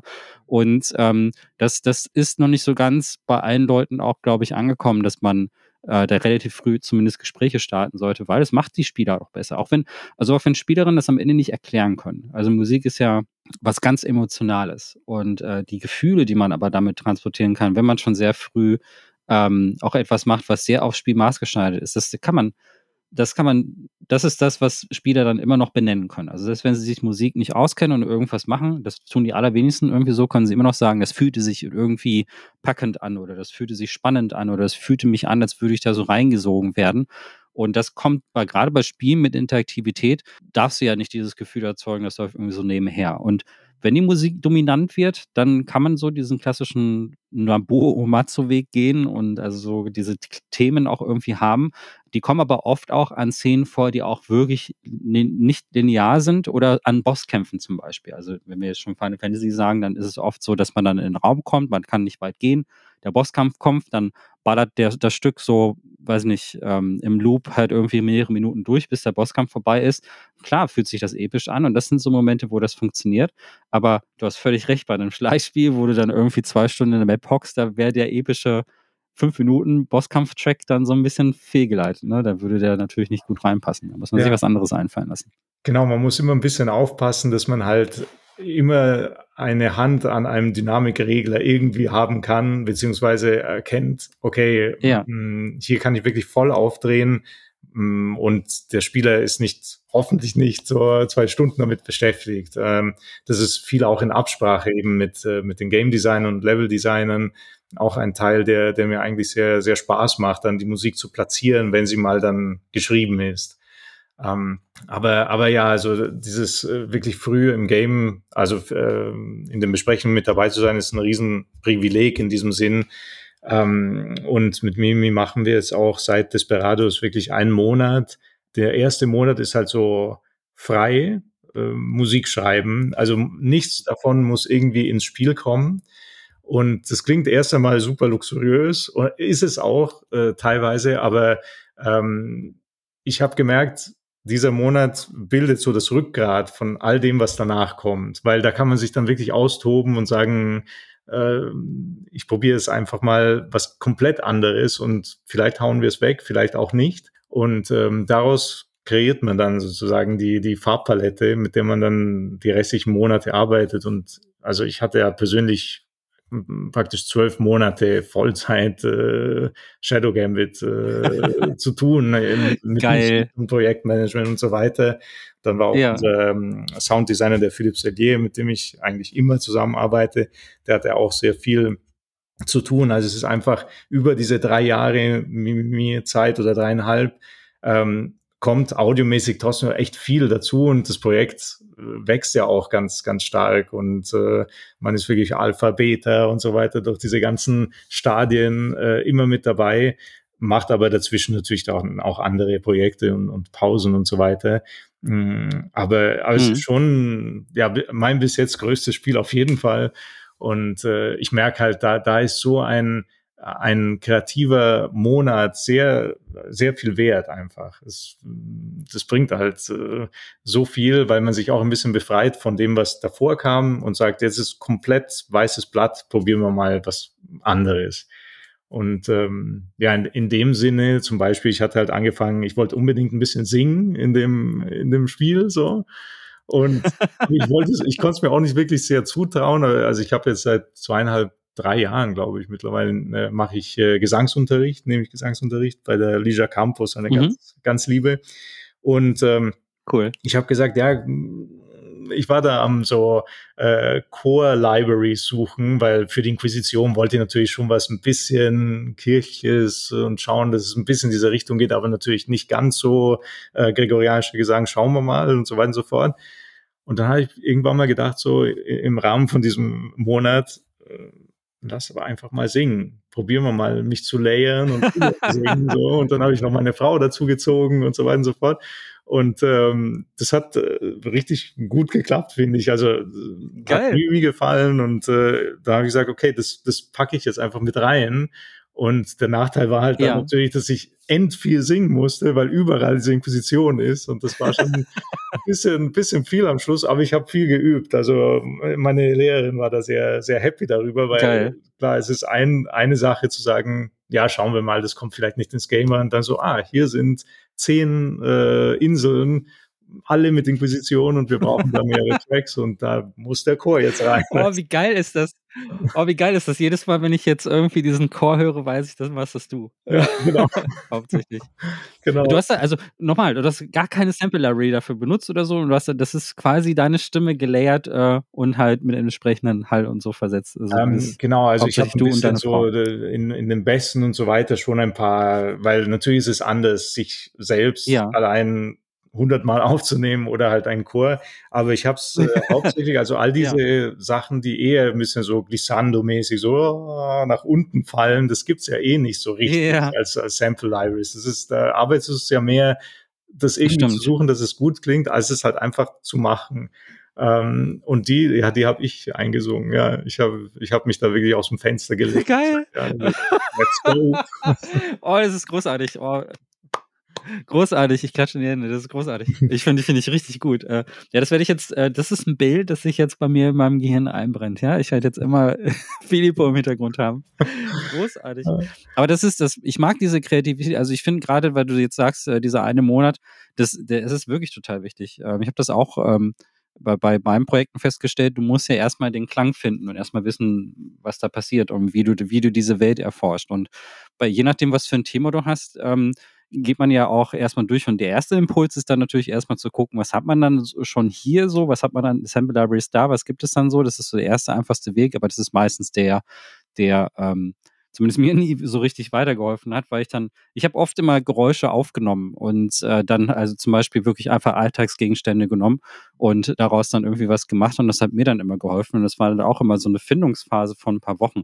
Und das macht tatsächlich richtig Spaß, weil du da so deinen Plan ausheckst, wie du das effektiv umsetzt. Ne? Also es gibt Sachen, die kannst du nicht ersetzen durch Musiker oder Libraries. Also da musst du dann irgendwie gucken, dass du da dran, da irgendwie an diese Ressourcen drankommst. Aber dann gibt's auch Dinge, wo du, wie du jetzt bei deinem Core, dann halt Sachen auch für dich selbst, also zu eigen machen kannst. Also zum Beispiel, bei mir ist es sehr viel Percussion, die ich dann so einfach mit Alltagsgegenständen aufgenommen habe. Und wenn man die dann wirklich dann durch das typische Processing packt, ne, also Kompressor und alles, dann, äh, dann klingen sie halt wirklich vielleicht gibt's irgendwo in der Library genau das, aber erstens suche ich ewig danach und zweitens habe ich dann auch nicht so sehr das Gefühl, dass ich das gemacht habe. Und äh, das ist so der, also der aktuelle, der moderne Weg von aktuellen vielen Musikern irgendwie so ihre eigene Note mit reinzubringen, ähm, indem sie vielleicht äh, so ne, Sachen so von sich selbst so digital verfremden, äh, dass sie sich in so ein Gesamt Kontext irgendwie einfügt. So. Und das finde ich extrem wichtig, äh, dass man so eine Phase. Finde ich cool, dass Mimi das überhaupt macht. Also ich habe auch ähm, schon mal mit Kunden gesprochen, äh, die, die äh, wollten dann quasi sofort innerhalb von einem Monat irgendwie was haben. Und das kommt jetzt meistens nicht so viel was bei rum, wenn man irgendwie so wenig Zeit bekommt und dann wird das auch so festgefecht. Also das finde ich die Ans den Ansatz finde ich mega cool. Ja, ja also, also ein ganzes Jahr quasi Genau, ja, ja. Es war also die Audioproduktion, so wenn man es halt alles zusammenrechnet, für die Musik war, war schon so ein Jahr einfach dran gehockt. Ja. Mhm. Geil. Nein, Mega gut. Ich denke, es ist, äh, ja, es ist, wie gesagt, es ist eher die Ausnahme, dass man wirklich so viel Zeit hat. Aber letztendlich muss man auch sagen, an linearer Musik, also das, was der Soundtrack ist jetzt bisschen über zweieinhalb Stunden lang, der Soundtrack, aber die mhm. ganze Musik linear gesehen, also nicht mit den ganzen Verwürfelungen, ähm, da sind wir bei drei Stunden, 20 Minuten oder was ra rausgekommen, weil es einfach mm, groß ist. Das Game hat viel Story auch und mh, mm, es gibt immer so Momente, wo man sagt, ah komm, da wäre noch, hast du nicht was? Ja, komm, pack ja. mal die Drehleihe aus. So. Ähm, aber, aber ja, zum Thema Samples auch noch ganz kurz. Ich finde, es ist ähm, äh, also ich, das ist auch gar nicht so, dass ich so ein super Snob sein will in dem Sinn, weil ich glaube, mit Samples kann man es auch viel machen, aber es ist halt meine, meine Art, finde ich schon, mir hilft es auch beim Schreiben auch einfach. Wenn ich, wenn ich auch nur eine mhm. Spur habe, ah, jetzt spiele ich die Gitarre drauf. Ah, okay, jetzt verstehe ich, wo ich hingehen will. Weil sonst ist das immer so ein bisschen eine Art Limbo. Total, ja. Aber ja. das ist sehr unterschiedlich, je nach, ähm, einfach je nach Komponist und je nach Musiker. Ja. Also wollte jetzt. Es ist also vor allen Dingen ist es ja, ja auch inspirierend. Es ist ja auch inspirierend, ne? Ja. Oder? Also Sample Libraries, also das sollte so, so, ich meine, die haben jetzt, also nach außen hin, das ist ja eh, es gibt jetzt, glaube ich, die zwei Linien. Also ich glaube, nach außen hin, es gibt so eine bestimmte Gruppe, die glauben, dass ähm, Sample Libraries alles kaputt machen. Das denke ich zum Beispiel nicht. Ich habe eine riesige Sample Library, die ist ja, gigantisch. also auch die übliche, weil die, es geht auch gar nicht anders. Du kannst halt, also das hat ja auch erstens Budgetgründe. Du, du kannst heute, heutzutage dir so ein Orchester nicht unbedingt leisten, was schade ist, weil natürlich müssen Orchester auch überlegen, aber es gibt, äh, das ist einfach eine Budgetfrage, das ist das Erste. Und das Zweite ist natürlich, ist sowas auch inspirierend. Also wenn ich zum Beispiel in so eine Sample Library auch wirklich reingehe, dann höre ich manchmal auch Sachen, an die ich vorher einfach nicht gedacht habe, indem ich da wirklich so, also ich suche ein Zupfinstrument und dann gehe ich natürlich erstmal zu den typischen Sachen, Gitarre oder sowas und, und dann merke ich, okay, was gibt's eigentlich noch an Zupfinstrumenten? Und dann fange ich an zu wühlen und zu graben und ähm, finde ähm, irgendwie untypische Instrumente. Was ich richtig liebe, ist, es gibt ähm, neben den ganzen großen Contact Libra äh, Libraries, so von Contact und so weiter, wie heißen die nochmal? Native Instruments und so, mhm. ähm, oder Spitfire, da gibt es halt auch diese ähm, Libraries, die viel kleiner sind. Wie heißt das nochmal? Ähm, das macht der David Hilowitz. Äh, der hat einen YouTube-Kanal, einen sehr coolen. Und äh, der macht den äh, Free, egal, kommt mich gerade nicht auf den Namen. Der macht einen Sampler und da sind, der, da sind alle Musikerinnen dazu eingeladen, ihre eigenen Instrumente, äh, ihre eigenen Samples aufzunehmen. Und da macht er manchmal so Contests. Also der sagt dann irgendwie, also gerade während der Pandemie gab es ganz viele Leute, die haben dann so aus Glühbirnen oder aus Haushaltsgegenständen oder aus alten Klavieren, die sie zu Hause gefunden haben, einfach Samples aufgenommen. Mhm. Und ähm, der, der, und das macht der Hilowitz, David Hilowitz heißt der, der auf seinem YouTube-Kanal auch, der findet irgendwie auf dem Trödelmarkt so alte Instrumente und nimmt die dann auf und macht sie, stellt sie dann alle in dieser Library zur Verfügung. Und ja. äh, jeder kann damit dann halt irgendwie arbeiten. Und das ist mega geil. Also ich, das, so negativ soll das gar nicht klingen. Im Gegenteil, ich finde, dadurch macht man, er hat, wenn er jetzt diesen auf dem Trödel ein altes Instrument findet, einen alten Synthesizer oder irgendwas anderes, einen alten Gegenstand, dann nützt das niemandem was, wenn das bei ihm in seinem Keller versauert. Und deswegen ist es für die Allgemeinheit und auch für die Kreativität anderer Leute natürlich mega geil, dass er sagt, ich nehme das jetzt auf, ich nehme diese, mache diese Arbeit, ich zeige euch, wie ich das gemacht habe. Das ist halt sein Ding so, dadurch, davon lebt er dann.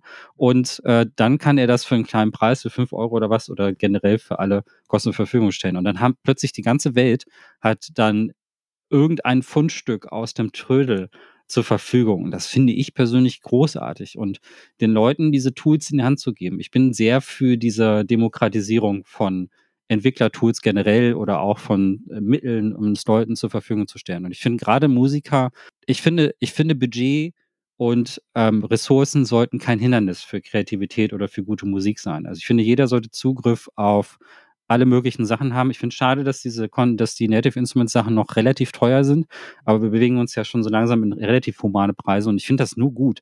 Wir würden niemals so viele kreative unterschiedliche Musik hören, die wie heute, wenn wir diese Demokratisierung der ganzen Sachen gar nicht hatten. Also äh, um das auch und das auch in den richtigen Kontext zu stellen. Absolut. Und deswegen, also ich glaube, äh, Videospielmusik wird gar nicht existieren ohne Samples. Also ich glaube, dann, dann das wäre gar nicht möglich bei den Budgets, die wir hätten, oder? Nein, und äh, man sehr schnell ist es so, ah ja, diese Art Musik zu machen, äh, früher war es besser, weil man musste noch Musiker sein. Da gibt es ja diese ganzen Diskussionen, die letztendlich mhm. für mich auch nicht so spannend sind, weil, wie du sagst, es ist einfach schön, dass so viele Menschen wie möglich auch Musik machen können auch nicht, ähm, vielleicht wollen sie nicht die Musik auch verkaufen, also aber einfach Musik machen zu können auf dem eigenen Computer und so viele Möglichkeiten zu haben, sich äh, einfach auch kreativ auszutoben, das allein ist es ja schon wert. Also mhm. das, äh, ich denke, das ist genau. wirklich nur eine positive Entwicklung in, in, in dieser Hinsicht.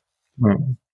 Ich denke auch. Ich denke, es ist auch einfach eine Frage der, der Mischung. Ne? Also es gibt so bestimmte Musik, wo ich das ganz geil finde, dass ich jetzt ein original aufgenommenes äh, Streicherquartett höre, weil der Fokus da vielleicht sehr stark drauf liegt und weil die etwas machen, was ich, was ich woanders nicht kriege. Ähm, ich bin äh, es gibt so äh, ganz fantastische Jazzbands zum Beispiel, die, die auf eine Art und Weise spielen, das würde nie jemand am Computer hinbekommen. Das ist diese Live-Energie, die da auch drin ist und so. Das lässt sich auch nicht replizieren. Auf der anderen Seite, wie gesagt, ich habe vorhin diesen einen Komponisten genannt, der die Musik zu Star Wars Mandalorian und so gemacht hat. Ich komme nicht auf seinen Namen, aber ist das nicht der Olafur den, der ist super. Arnold, kann das sein? Olafur Ja. Oder nein, Ludwig, irgendwie so, ne? Ludwig Goran. Ja. ja, ich habe schon die ganze Zeit. Fantastisch. Ja, ja. Fantastisch. Ja, es hat ein bisschen gedauert, aber der Typ und die ganze Musik von Star Wars, die er gemacht hat und die ganze Musik von also Tenet und so, die ist extrem digital, aber die funktioniert, weil sie so digital ist, weil da Sachen drin drin, weil da Töne drin sind, die man wiederum nicht live erzeugen kann. Also alles hat ein Für und Wider. Absolut, und äh, es ist eine sehr müßige Diskussion eigentlich so. Ja. ja. Ich, es ist halt nur, es ist halt, ich glaube ich, nur im modernen Internet immer leicht zu sagen, so, also manche Leute greifen ja auch einfach nur was auf, eine Kritik auf und wenn sie hören Sample Libraries oder man benutzt Assets in einem Spiel oder so, dann, dann ist, äh, dann sagen sie, das ist was Negatives, ohne aber eigentlich genau zu verstehen, was für Implikationen da eigentlich hinterstecken und warum man das eigentlich mhm. macht. Für mich ist das eine Demokratisierung. Wenn ich Assets benutze, nur mal kleine Detour, aber das ist etwas, was mich halt, was ich meinen Studenten immer gerne sage. Ich studiere, äh, ich ähm, doziere Game Design und meine Studenten hatten immer so ein bisschen Angst, Assets zu benutzen in ihren Spielen. Und ich habe gesagt, ihr könnt in eurem Projekt, ihr könnt unmöglich alles alleine machen. Das geht überhaupt nicht. Normalerweise ist es in der Spielindustrie so, dass Menschen sich spezialisieren. Ne, du hast dich jetzt auf Musik spezialisiert, Filippo. Andere Leute machen dann Animationen oder irgendeinen anderen Teilaspekt. Und so, natürlich könnt ihr in allgemein, solltet ihr ein Allgemeinwissen über alles so haben, wie die grundsätzlichen Zahnräder ineinander greifen. Ihr könnt aber nicht alles davon machen. Das ist weder gesund noch irgendwie klug. Und deswegen stellt euch vor, statt in einem Studio zu sitzen wo ein 3D-Artist mit da ist, könnt ihr stattdessen in eine Asset Library gehen und gucken, ob vielleicht ein 3D-Artist was Passendes für euch gemacht hat. Das ist, ne, statt dass dieser Mensch im Studio sitzt, bietet er euch das jetzt quasi in diesem Store an. Der sitzt irgendwo anders auf der Welt und das ist doch eigentlich großartig. Mhm. Und ne, du willst einen Hotelraum äh, bauen zum Beispiel und du hast jetzt nicht die Assets für einen Hotelraum, dann findest du vielleicht jemanden und kannst es mit kleinen Veränderungen in dein, dein Spiel übernehmen und das ist alles modelliert. Und warum, warum ist das was Schlechtes? Es ist, in der Presse haftet dann immer so ein bisschen diese Schlechte an, so, oh, da sind Asset-Flips und so weiter. Und natürlich kann man das auch zweckentfremden und schlecht machen, aber wenn man es gut einfügt, ist es ja nur gut. Und so sehe ich, sehe ich das mit Samples halt auch. Also, wenn, wenn das irgendwo aufgenommen wird, warum sollten Musiker das nicht nutzen? Ja, zumal ja wirklich Samples auch Bestandteile sind, also Noten sind, die man ja dann spielt sozusagen und daraus Musik ja. macht. Aber, aber gut, dann gibt's noch die längeren Melodien, die auch Samples eingeschwert. Also es ist wirklich eine uferlose Diskussion. Ja. Aber ich denke, äh, eben eine gesunde Mischung ja. ist auf jeden Fall nichts Verkehrtes und äh, ich, alle Komponisten, die ich kenne, arbeiten so und wir sind sehr dankbar für Samples, sagen wir so, weil sonst würde vieles ja, einfach nicht machen. Bin ich auch. Also geht, also ich muss deinen Bandcamp-Account natürlich später noch verlinken, ähm, wo viele geile Sachen drin sind, wo ich nicht wusste, dass du die gemacht hast. Also Fox and Forest und so. Äh, Shift, Shift Happens ist ein Spiel, an das ich mich gerne positiv zurückerinnere und so. Da sind coole Sachen mit dabei.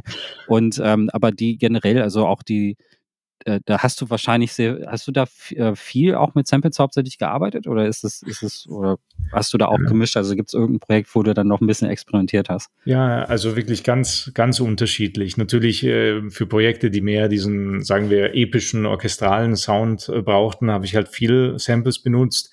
Ähm, mhm. Für Sachen wie Etora zum Beispiel, da hängt mein Herz immer noch sehr dran. Das war ein äh, Indie-Plattformer von vor ein paar Jahren. Und ja. äh, da ist auch so viel Musik rausgekommen, das hatten wir null geplant. Äh, da sind wir auch sehr spät in, mit ins Projekt gekommen und haben dann nochmal das ganze Audiosystem um, umkrempeln müssen, sozusagen, ähm, mit einer super Hilfe von den Codern dort. Aber das war so ein bisschen ein Höllenritt, aber hat sich ausgezahlt. äh, also auch rein emotional ähm, war das war das super, weil wir hatten sehr viel mit Samples und mit ähm, äh, elektronischer Musik zu tun, also wirklich so On-Grid äh, Kickdrums und so weiter.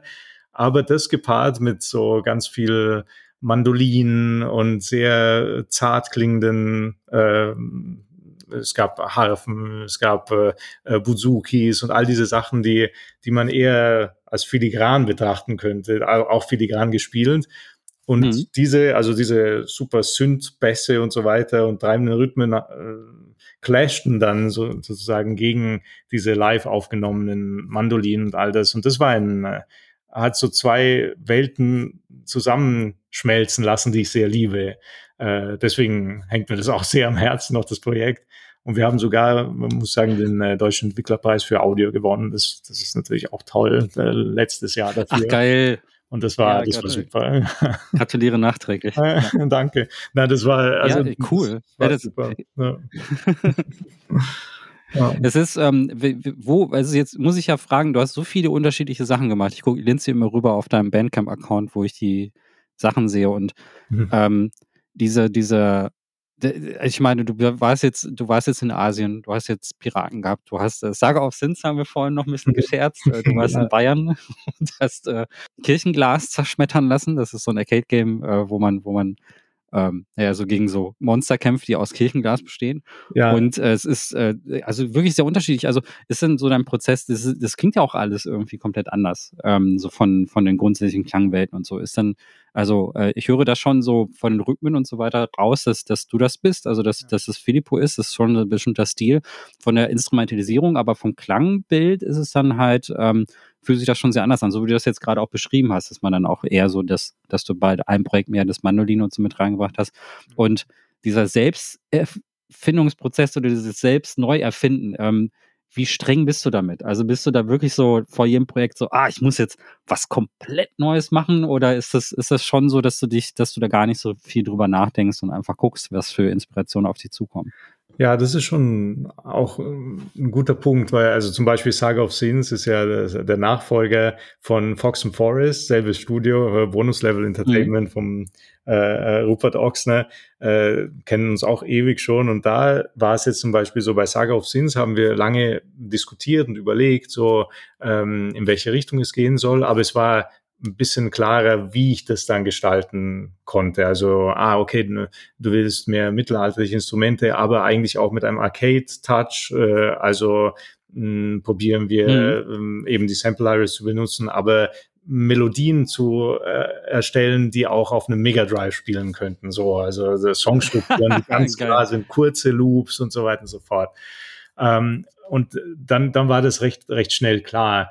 Bei Fox and Forest zum Beispiel war das auch ganz interessant, weil das war ja wirklich ein, äh, die Intention war zu sagen, wir machen ein Spiel der Super Nintendo-Ära, ein Spiel für das Super Nintendo sozusagen, was auch auf dem SNES e eigentlich laufen könnte. Und da war es dann natürlich ganz spannend für mich, weil ich, ich kenne natürlich diese, äh, auch die hinter, technischen Hintergründe und auch wie Super Nintendo klingt, weil ich damit aufgewachsen bin. Aber da war die, die technische Vorbereitung natürlich äh, wesentlich äh, aufwendiger, weil da wollte ich einfach Super Nintendo Musik schreiben und dann hat man sich halt wirklich äh, einen, einen Sampler ja. geholt, der wirklich auch nur diese acht Stimmen abspielen kann. Und ich habe selbst gemerkt, so, ja. ich dachte mir so, ja, das wird schon irgendwie gehen, dann mache ich ein paar Stimmen mehr. Das, und plötzlich klang es halt null mehr nach Super Nintendo. Du brauchst diese ja. Begrenzung Sonst klingt's halt wie, wie Chiptune, wie moderne Chiptune, wie auch immer. Aber wenn du das wirklich authentisch sozusagen rüberbringen willst, äh, äh, period correct sozusagen, dann musst du dich an gewisse äh, Thematiken halten. Und das, das war ein, eine super ja, Lernerfahrung ja. und das hat so viel Spaß gemacht. Das, das war super. Ja. ja. Ist es, äh, irre ich mich oder ist das mit dem Tracker auf dem Super Nintendo gemacht worden? Ist das wie auf dem Amiga oder hat man, ist es ähnlich? Also das war ja so ein bisschen die Zeit kurz vor, bevor auch Tracker und MIDI sozusagen äh, benutzt wurden. Also ja. Super NES war es sogar noch davor. Proprietäre ja. Software und äh, auf dem NES wurde es ja wirklich geschrieben. Ah. Äh, und auf dem Super NES, glaube ich, ja, ja, ja, ja. so wie beim Mega Drive kam dann auch die Möglichkeit, das per MIDI, also per äh, Keyboards einzuspielen und halt diese allgemeine Sprache, die, die wir Musiker ja alle benutzen in den Studios, ähm, aber das war eher, also ich glaube, die ersten Super NES-Spiele auf keinen Fall, die waren einfach so reinprogrammiert mit irgendeiner ja, Software, ja. die, die von Nintendo gemacht oh, wurde. Krass. Ja, das habe ich dann. Krass, ey, ja, das. okay, okay, weil das, weil, weil ich habe meine erste musikalische Erfahrung sind Tracker gewesen, ja. ähm, so Fast Tracker und so etwas. Das ist halt Amiga, deswegen habe ich jetzt bei Fox and Forest dran gedacht. Ich dachte, das wäre eher Amiga inspiriert, aber und Tracker sind ähm, für die Leute, die das jetzt nicht wissen, sind, ähm, wie sagt man das, äh, ist ein Sample, also man kann sich das ein bisschen vorstellen wie diese Pianorollen, die man äh, früher in diese alten Klaviere reinstecken kann. Ja. Ähm, so funktioniert MIDI im Groben eigentlich auch, aber es ist so, dass äh, statt äh, eines, ähm, dass die immer so kleine Samples abgespielt werden. Also statt einen kompletten, ein komplettes Klavier äh, abzuzeichnen, nimmt man nur einen Ton und pitcht den hoch oder runter. Ähm, mehrere Oktaven teilweise sogar. Und es gibt den ganzen so, also das funktioniert bei elektronischer Musik hervorragend, wenn man dann irgendwie zum Beispiel eine Bassline oder so hat, da gibt's nicht so große tonale Unterschiede, aber so bei, äh, weiß nicht, Instrumente klingen meistens nicht natürlich so. Und man sieht eigentlich quasi so eine digitale Rolle so quasi runterfallen und man gibt die Werte auf diesen Grid dann irgendwie ein. Und da hat man auf einer Amiga Musik gemacht und das funktioniert ganz gut, ähm, weil das nicht so viel Speicher braucht. Also man kriegt lange, also Chris Hülsbeck und so, die haben halt früher alle damit Musik gemacht, zu Turrican und so etwas. Äh, mhm. Philipp, äh, Filippo nickt. Äh, Chris Hülsbeck ist, wenn man an Tracker-Musik denkt, natürlich auch so der erste Name, der einem dann so einfällt. Und äh, das ist, ähm, äh, deswegen habe ich da jetzt gerade dran gedacht. Und das, aber du hast recht, das ist, es geht ja noch weiter zurück. Ja, ja, oh ja, selbst Chris Hülsbeck hat ja vor allen Dingen, das sind da, wie viele Stimmen sind das? Ja, also auf dem, auf dem C64 hat der Chris Hülsbeck auch fantastische Musik geschrieben. Das war ja zum Beispiel wirklich ja. der Synthesizer vom C64. Da hat er ja wirklich dann, so ist ja der Magier des äh, Sith-Chips sozusagen. Da gibt's auch wahnsinnig tolle Sachen. Aber, aber eben, also selbst äh, relativ nicht wirklich neue Spiele, aber etwas wie Unreal zum Beispiel, also das damalige Unreal, wahrscheinlich auch Unreal 2, ähm, oder Deus Ex, das erste, das ist alles mit Tracker geschrieben. Auch ganz, ganz tolle Musik. Ja, ja, wenn, ja, wenn du diese Sessions aufmachst, sind es halt natürlich riesige Dateien von ja. vielleicht 2,5 Megabyte oder so pro Song. Das ist für uns mittlerweile äh, unfassbar, dass das alles da drin sein kann. Also Instrumente und die Musik und so. Ähm, das waren halt auch nur vor 20 Jahren ganz andere Hausnummern. Da konntest du einfach nicht alles reinballern, was du, was du wolltest. Ja. Ja, man hat halt eine richtige, richtig starke Platzbeschränkung. Also gerade auf einer Super Nintendo Cartridge konntest du jetzt natürlich nicht, äh, Wave-Dateien daran war überhaupt gar nicht zu denken. Das, das war halt größer als die Cartridge. Und ähm, das sind diese, das, das hat sich, ja, das hat sich verändert. Das stimmt. Unreal Tournament und so, die, da wurde früher noch alles mit Trackern geschrieben. Ja. du hast recht. Das, ist, man konnte diese Dateien extrahieren. Also man konnte sie wirklich aus dem Spielordner rausnehmen und in den Tracker-Player reinpacken. Das war ja. quasi, das war quasi alles drin. Ich erinnere mich. Ja. Das war schon ganz geil. Auch auf ähm, ja, cool. ist, ist, denn, ist denn diese, also ja, auch auf dem ist das bei ach, da war das auch? Das da, da, ja, ja, das ist auch noch alles mit Trackern. Ja, ja. Also äh, nach den 2000ern selbst Geil. auch Tracker benutzt. Ja. Aber sag Ja, also heute ist es eher eine Ja, genau. Also ist, heute sind Tracker tatsächlich eher so ein, also es gibt schon so, also ich habe hier einen Poly-End-Tracker stehen. Ich will nicht sagen, dass es nicht uninteressant ist. Wahrscheinlich ist für einige Leute, für Nerds ist es immer noch cool. Ähm, aber es wird aber heute tatsächlich nicht mehr so benutzt. Es ist, aber es ist interessant. Also jedes Mal, jedes Mal geht bei dir quasi die neue, die neue äh, Findung los mit, äh, du gehst, du eignest dich wirklich auch jedem Projekt dann irgendwie neu an. Äh, was auch erklärt, warum so viele unterschiedliche Sachen bei dir im Bandcamp irgendwie zu finden sind. Mhm. Ähm, alles davon klingt immer so ein kleines bisschen unterschiedlich. Gibt es denn so eine, so eine verrückte, irgendwie auch etwas, gibt es denn auch so diese glücklichen Unfälle neben dem Hund, also, also äh, Hund, der im Hintergrund bellt, also gibt es auch so Sachen, wo du nicht mitgerechnet hast, wo du am Ende des Projektes irgendwie rauskommst und sagst, wow, ich hätte nicht gedacht, dass wir da hinkommen. Also bei Shadow Gambit habe ich schon rausgehört, ja. äh, mit dem Chor und mit dem Hund im Hintergrund, aber vielleicht gibt es eine andere Situation, wo du sagst, das hätte ich nicht gedacht, dass wir das, dass wir das so hinkriegen oder dass die, ähm, hast du vorher nicht dran gedacht und das ist so, so ein glücklicher Zufall gewesen? Ja, also mm, da muss ich auch nochmal an Etora denken.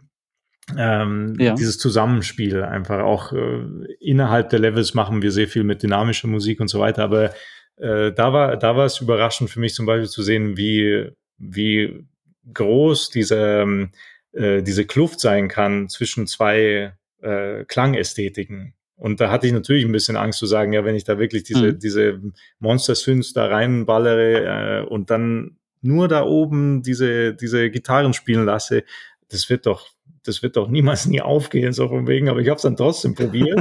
und äh, tatsächlich dann habe ich gemerkt, wenn, wenn du das als Intention durchziehst, dann ähm, bekommt es so eine eigene Sprache. Aber du musst halt ganz, also ich musste da ganz klar sagen, okay, das, das mache ich jetzt. Und äh, ich spiele selbst auf, auf diesem super krassen Synth-Layer nochmal diese, diese Mandoline drauf. Schauen wir mal, was passiert. Und mh, mm, das hat mich schon überrascht, dass es so aufgehen konnte, so, dass es so geklappt hat. Ja. So spontan fällt mir ja, das, ja, ja. das ein. Manchmal, manchmal weiß man es vorher halt einfach nicht, ne? Man muss einfach Sachen durchprobieren. Ja, ja, cool. das sowieso. Das, ähm, hm. Wie, wie, wie ähm, siehst du denn so, vielleicht so, also ein bisschen auch so als abschließende Frage, diese so generell Videospielmusik so, ähm, was die Wahrnehmung in der Zukunft angeht. Also wir werden immer wieder äh, Videospielmusik natürlich haben. Das ist ein Bereich, der jetzt nie weggeht. Es wird ja sogar tendenziell so sein, dass wir mehr hören als vorher, weil ähm, wir durch die, wie gesagt, durch die Demokratisierung der ganzen Tools und so auch mehr Spiele entdecken und so und Spiele entwickelt werden. Aber ich habe so ein bisschen das Gefühl, dass die, ähm, dass diese Wahrnehmung von Musik noch ein bisschen ausbaufähig ist. Also es gibt mir da, es gibt so eine kleine Gruppe, die das Ganze sehr ähm, auch außerhalb des Spiels als eigenständiges Werk dann irgendwie wahrnehmen und die kaufen sich dann zum Beispiel Schallplatten und so. Mhm. Ähm, so Backscreen Records zum Beispiel, die veröffentlichen dann ja auch wirklich ausschließlich dann Musik ähm, von, äh, von Spielen auf Platte und sowas. Und es gibt halt viele Leute, die das auch würdigen. Und ich habe auch das Gefühl, dass es äh, natürlich bei einigen Leuten auch als wichtige Komponente irgendwie von Spielen irgendwie ankommt. Ich habe aber trotzdem so ein bisschen den Eindruck, dass bei, äh, gerade wenn es so um Gespräche mit Komponistinnen oder so geht, und das ist auch nicht exklusiv bei Spielen so, ist auch bei Filmen so, ähm, dass da relativ wenig Interesse herrscht, herauszufinden, was machen Komponistinnen eigentlich. Ne? Also alle wissen, was Popmusiker machen und wenn irgendwie, ich weiß nicht, äh, eine, äh, ein großer Popmusiker, eine große Popmusikerin ein neues Video plant, ein neues Video dreht, dann wird da immer eine große Show drumherum gemacht und so. Aber ich habe das Gefühl, dass so ähm, Videospielkomponistinnen und äh, Filmkomponisten so ein bisschen im Hintergrund operieren und äh, deren Arbeit nicht so richtig wahrgenommen wird. Und ich frage mich manchmal, warum das so ist. Also, weil es ist ja so, wenn du bei Spielen Musik weglässt oder Spiel, die Musik in Spielen, wie du sagst, nervig ist oder irgendwie schlimm ist oder so, dann fällt es den Leuten natürlich sofort auf. Dann ist es so, dass es dann sofort irgendwas ist, wo man, dass man sofort kritisieren kann. Aber trotzdem aber gleichzeitig, äh, wenn die Musik präsent ist und sie ist gut, dann wird sie in allerwenigsten Fällen wahrgenommen. Es gibt also wenig, nicht so viele, auch in Kritik, auch in der Spielepresse, nicht so viele Leute, die dann so auf die Musik eingehen. Man liest viel über das Gameplay, man liest viel darüber, ne, wie so ein Spiel strukturiert ist, aber oft relativ, also selten was über Musik. Und warum ist das so, so aus deiner Sicht? Als Mensch, der von Musik lebt und der Musik auch lebt und so, wie, was glaubst du, woran liegt das? Ja, also ich glaube, es ist zum einen so, dass man, dass sie nicht wahrgenommen wird und zum anderen stimmt es auch, auch gar nicht. Also äh, sagen wir so, ich denke, ja. äh, vor allem wenn, wir sind ja jetzt schon eine Generation, die mit Videospielen aufgewachsen ist. Und ich denke, selbst diejenigen, die am wenigsten gespielt haben, wenn sie sich an was erinnern, dann ist es die Musik, die eine Titelmelodie oder irgendwas. Ja. Das ist ja auch bei äh, Zeichentrickfilmen zum Beispiel. Wir haben in Italien, ich bin ja Italiener, wir haben eine wahnsinnige Zeichentrickfilmkultur bei uns, äh, mit äh, japanischen Zeichentrickfilmen mhm. besonders. Und ähm, wenn man jetzt Freunde fragt, so, ja, weißt du noch, was du gesehen hast? Ja, natürlich. Und dann singen sie dir einfach diese Öffnungsmelodien vor und sie haben keine Ahnung mehr, worum es ging. Ja in dem, in dem ganzen Zeichentrickfilm. Die wissen vielleicht nur, ja, das, sind die Hauptcharaktere, aber was die da machen, keine Ahnung. Aber hier ist der Song. Ich kenne ihn auswendig. Und ich glaube, das passiert ein bisschen auch bei, bei Games. Ähm, das zum einen. Und ich denke, äh, ich habe schon das Gefühl, auch wenn man so über auf YouTube schaut und ähm, generell Kommentare liest und so weiter, dass das schon auch hm, stärker vertreten ist. Jetzt Leute, die äh, die diese Musik lieben, also einfach, einfach Leute, ich rede jetzt noch nicht von Presse, ähm, die das hervorheben und auch wirklich mhm. feiern. Das habe ich, ich habe persönlich das Gefühl, dass es eher, eher wächst schon. Auch YouTubes, YouTube-Kanäle wie zum Beispiel der Marco Meatball, das ist so ein äh, Opera-Singer, mhm. der so Streams macht, wo er halt einfach spielt, aber die Musik halt wirklich feiert. Das ist auch super, super toll. Und der hat ganz viele Subscriber. Von daher denke ich, das, äh, das wächst so ein bisschen. Ähm, was die Presse angeht, da bin ich ganz bei dir. Ich finde es einfach teilweise peinlich, dass man, aber nicht nur, weil ich das mache, aber ja. es ist einfach nur Audio, also nicht ja, nur ja. die Musik, einfach nur Audio ansprechen, also die, die Sprachausgabe, äh, die Soundeffekte, die Musik und wie es alles zusammenkommt, sollte eigentlich immer in einem Review dabei sein. Und nicht nur, weil man gern dann liest, dass es alles so super ist, gern auch kritisieren, aber dass es ignoriert wird, ist halt schon ein Manko. Das ist wie wenn man sagen würde, ja, die Grafik ist hübsch und Gameplay, ach, ups, habe ich vergessen. Äh, ich denke, dass da ist halt wirklich so ein Eckpfeiler ja, ja. ist von einem Game, äh, sehe ich wirklich nie einen Grund, äh, dieses Thema halt gar nicht anzusprechen. Das, das macht einfach keinen Sinn. Das, da bin ich komplett bei dir. Und ähm, da muss ich sagen, auch jemand wie, äh, wie heißt der, ähm, ACG, äh, ich weiß nicht, ob du den kennst, der macht ja auch Game mhm. und der mhm. äh, hat dedizierte Audiosektionen, wo er wirklich durchspricht und, und Beispiele bringt und so weiter. Ähm, ich finde, das ist halt so, das sollte der Gold Standard sein für jedes Review, weil wieso auch nicht? Ja. Ich meine, ja. äh, du beschäftigst dich als Spieler stundenlang mit diesem, mit diesem Produkt, mit diesem Titel und es sei denn, du machst halt den Ton komplett aus, äh, aber du, du hörst ja dann auch, dass äh, schon allein die Sprachausgabe wirst du ja wohl hören, also in den meisten Fällen. Ähm, und das halt komplett zu imitieren, finde ich komisch irgendwie, ja. Weiß gar nicht, wieso das, wieso das ist. Äh, es ist, das ist seltsam. Ich finde es auch seltsam vor dem Hintergrund, weil, weil Spiel, Spiele sind momentan das Medium, wo alle Kunstformen zusammentreffen. Ja, also da sind, da ist alle, also alle möglichen, äh, jeg jegliches künstlerisches Schaffen, das du dir vorstellen kannst. Angefangen vom Modellbau von Leuten, die Charaktere modellieren und das dann auch auf dem Schreibtisch dann noch stehen haben als Modell, bis hin zu Leuten, die zeichnen und Leute, die schauspielen und Leute, die ähm, Bewegungen aufnehmen und Leute, die Soundeffekte kreieren und weiß nicht, Geschichten schreiben. Es ist jeder, je, jede Kunstform kommt bei Spielen zusammen. Also bei Filmen ist es auch schon so, plus dass bei Spielen noch die ganzen äh, Decoder dazukommen. Code ist ja auch eine Form von Kunst und natürlich noch die Interaktivität. Also du hast wirklich bei Spielen kommen alle zusammen. Also kommt natürlich aufs Spiel an, ist nicht bei jedem Spiel so, aber kann bei Spielen können alle zusammenkommen. Es ist die größte Kunstform, die wir momentan auf dem Planeten haben, weil sie das Potenzial hat, alle zu vereinen in einem einzigen Projekt. Ne? Wenn wir jetzt sowas wie äh, ne, relativ durchschnittlich großes Spiel irgendwie haben, dann sind da, da ist wirklich jeder Bereich irgendwie mal angefasst worden, irgendwie was zu tun hat. Natürlich gibt es den Fokus bei anderen Kunstbereichen. Filmer machen dann 100% Film, aber du kannst die Filmleute natürlich auch bei Spielen mit reinholen. Und dann ist es so seltsam, dass wir Besprechungen haben, die sich nur auf den interaktiven Teil konzentrieren. Ähm, und sagen, ähm, und diesen, natürlich macht es, macht es den größten Teil aus. Es macht ein Spiel aus, die Interaktivität, aber Spiele sind ja irgendwo auch ein Kunstprodukt. Und vor allen Dingen äh, Musikerinnen, die an dem Spiel arbeiten, haben auch einen komplett anderen Background und einen ganz anderen Ansatz und auch einen kulturellen Hintergrund als Menschen, die zum Beispiel klassische Filmmusik oder so machen. Also deren Musik haben wir jetzt auch so in der letzten Stunde so ein bisschen etabliert.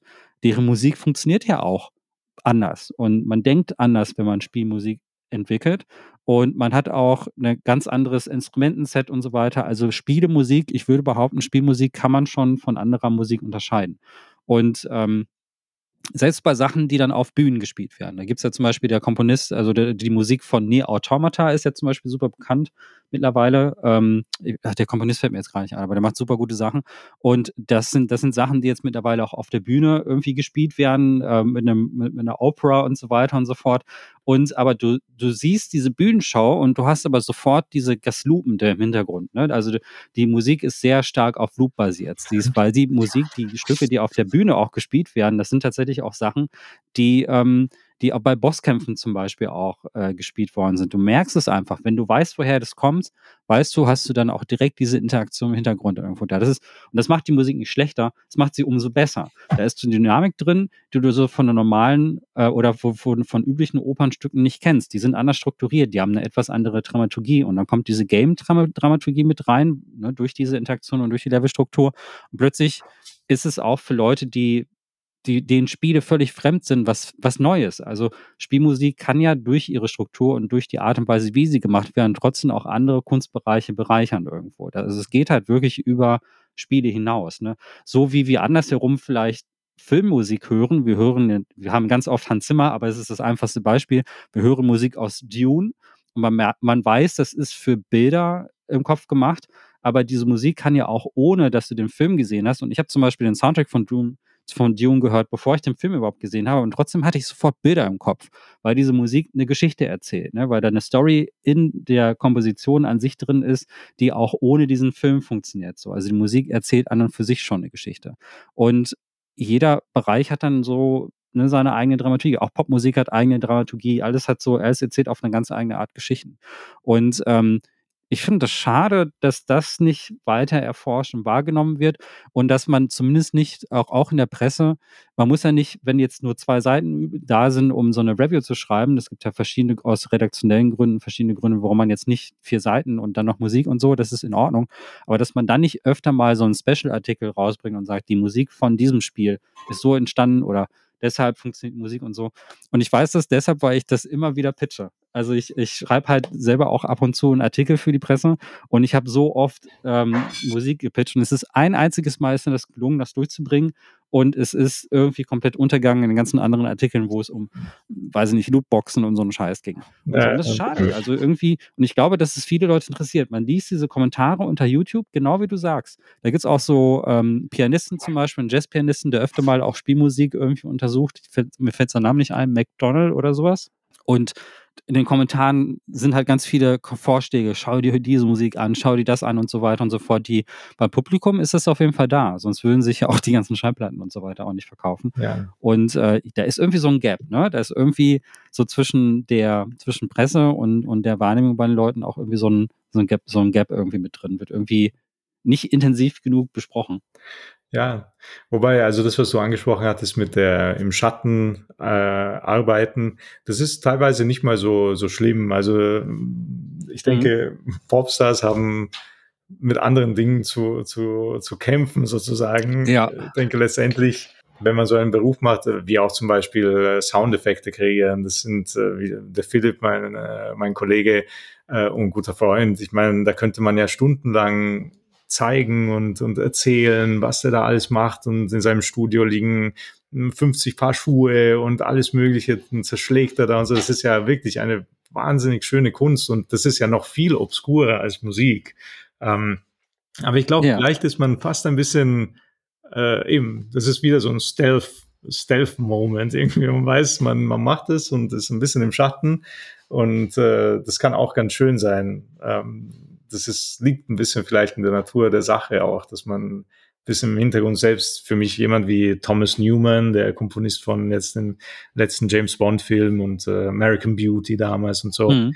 Ähm, unfassbarer Typ, aber wenn du auf den ähm, Straßen läufst und sagst so, hey, äh, nenn mir, äh, sag mir, was Thomas Newman für Musik gemacht hat, ist wahrscheinlich die allermeisten sagen, äh, keine Ahnung, aber das ist dann vielleicht auch nicht so schlimm. ja. Nee, es hat auch Vorteile dann nicht so sehr im Rap. Also gerade als, dann spricht die Arbeit eher für dich ja. als, äh, als deine Persönlichkeit und so. Das ist dann, ist halt, äh, wenn du irgendwann so diesen Rockstar-Status erreichst, das ist vielleicht auch nicht so gut. ich glaube, ja, das kann man. Dann, ja. dann haben die Leute natürlich auch eine gewisse Erwartung, ne? Oder? Also dann erwarten die Leute auch immer irgendwie was von dir. Ja, wenn es halt dann mehr um, ja. um, die Person geht. Aber wer weiß, ja. Ich glaube, äh, das wird ein Problem sein, was, äh, was man als Games-Komponist äh, in den meisten Fällen nicht haben wird, sagen wir so. In den meisten Fällen nicht hat. Und selbst die Leute, die schon Rockstars sind, also mir fällt da zum Beispiel Akira Yamaoka ein, von äh, der den Silent Hill Soundtrack und so komponiert hat, der ist ja quasi ein Rocker ja. und äh, tritt auch so auf der Bühne auf, aber ich glaube, der hat auch jetzt nicht so ein großes Problem, äh, dass der, der kann, glaube ich, noch sich normal durch die Öffentlichkeit bewegen, ja, ja, ohne dass der angefallen wird. Also ich glaube, aber vielleicht sind die, sind, sind, ähm, ist es, ist es auch so, dass in diesem Bereich dieser, ich glaube auch so ein Nobabu Omatsu, der, ich war auf so einem Konzert in, in Köln und dann kam der halt rein, der war der Gast, ne? Also er hat jetzt nicht selber dirigiert, sondern hat dann halt das Gast da gesessen und dann haben die Leute halt geklatscht, wussten, wer er ist, so, er hat sich verbeugt und dann war auch gut. Also da, das ist, ich, also das hat, das hat äh, soweit dann auch gereicht. Ich habe da ein paar Autogramme gegeben. Aber ich glaube, der, der ist jetzt, der konnte auch ganz normal sich bewegen. Ja, ähm, und das ist ja so, auch das schön. ist so das, was man will. Gibt es denn irgendwas äh, für, ja, Gibt es denn irgendwas für die Zukunft, was du gerne nochmal probieren willst? Also jetzt hast du schon so viele unterschiedliche Genres. Gibt es irgendwas, wo du sagst, das, also es, jetzt, hypothetisch gibt es jetzt so die freie Auswahl zwischen den Projekten und es gibt irgendwas, wo du sagen würdest, das würde ich so gerne mal ausprobieren. Hm, ja, ist eine gute, eine gute Frage. Hm. ähm, ist auch so diese, falls es nämlich jetzt zufällig jemand hört, ne, der jetzt ja, Spiele genau. entwickelt, dann kann man vielleicht den Philipp mal fragen. ich muss sagen, was ich halt jetzt noch gar nicht gemacht habe, obwohl ich ein Fan des Genres bin, ist Horror. Apropos, du hast mir auch gesagt, dass du eigentlich ein Horror-Fan mhm. bist. Und das muss ich sagen, bis auf so einen ganz kleinen ja. Prototypen, den wir damals mit Mimimi, aber vor 500 Jahren gefühlt gemacht haben, habe ich wenig wirklich so ganz, also was heißt wenig? Ich habe noch nie ein wirklich ganz klares Horrorspiel gemacht, so mit der Intention so Horror-Genre. Ähm, ob es jetzt Science Fiction ist oder irgendwas anderes oder das, das wäre gar nicht mal so wichtig. Aber ich fände das fände ich sehr spannend. Also das Horror-Genre mal zu erforschen als Musiker, ähm, weil das ja auch so wieder so voller Klischees ist, aber gleichzeitig auch so viel Potenzial hat, um etwas neu zu erfinden. Also das fände ich sehr spannend. Ja. Ja, das, da gibt, ich glaube, das ist auch relativ unerforscht noch Horror, weil dieses Jahr kommt zum Beispiel das äh, Remake von Alone in the Dark raus, ne? Das, mhm. glaube ich, kommt im Oktober oder so. Ja. Also das ist die Neuauflage von dem äh, aller, äh, einen der ersten Survival-Horror-Spiele überhaupt. Und da habe ich ein Making-of gesehen, wo die mit Jazzmusikern mhm. äh, Horror-Soundtracks aufgenommen haben. Also ja irgendwie 1930 oder 1920 irgendwas.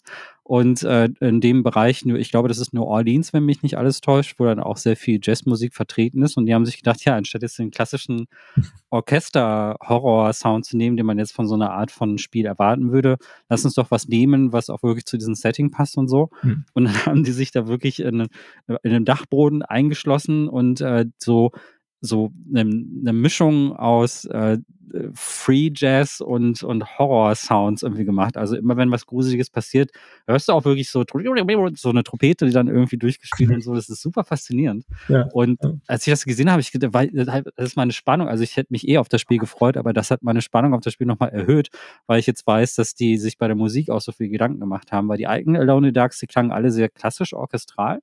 Und ich finde solche Experimente extrem cool. Und ich glaube, man kann da viel machen. Ähm, da ist sicherlich noch sehr viel Potenzial nach oben. Also jetzt, wo du das so sagst, würde ich jetzt auch, wäre ich auch sehr gespannt, wie du ein Horrorspiel komponieren würdest, nachdem ich jetzt Shadow Gambit und äh, Shadow Tactics und sowas alles noch äh, gehört habe. Das stelle ich mir extrem spannend und interessant vor.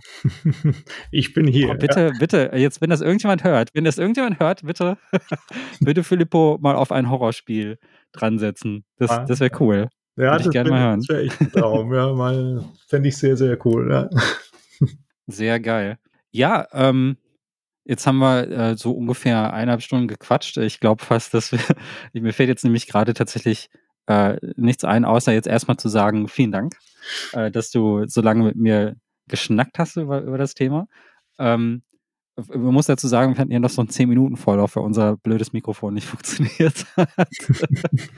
wir haben, äh, also das kommt noch mit dazu, äh, wir haben hier so, es ist immer so, die ganzen Geräte, die professionellen Autogeräte wollten nicht ganz mit zusammenarbeiten mit unserem Aufnahmetool. Ihr findet den Soundtrack von Shadow Gambit auf dem Bandcamp-Account von Filippo, den verlinke ich hier natürlich an dieser Stelle. Da findet ihr auch die ganzen Sachen, die er in der Vergangenheit gemacht hat. Also zum Beispiel die Musik zu Desperados äh, 3 und den Add-ons oder äh, Fox and Forest, äh, The Last Tinker und noch ein paar Sachen, die davor sind. Shift Happens, äh, ein Spiel, das ich sehr mochte. Wusste ich gar nicht, dass du die Musik dazu gemacht hast und noch ein paar andere Sachen.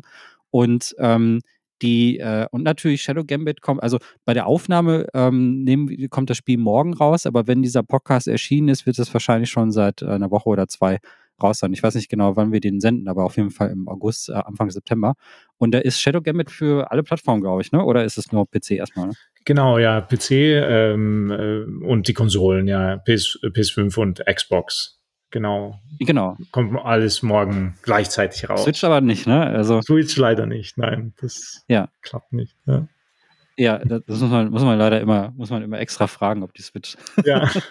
aber die, okay, cool. Ähm, aber diese, ja, und schaut unbedingt mal rein. Also ich glaube, die Leute, die, die Shadow Tactics und ähm, Desperados mochten, die dürfen, die können, glaube ich, mal drauf gucken, oder? Also ich habe jetzt das Spiel noch nicht angespielt, aber ich glaube, in diese Richtung auf jeden Fall, ja. Also mir muss ich sagen, liegt es auch immer daran, äh, das nochmal zu erwähnen, dass dieses Genre ja von Mimi wirklich ähm, von den Ta Toten auferweckt wurde.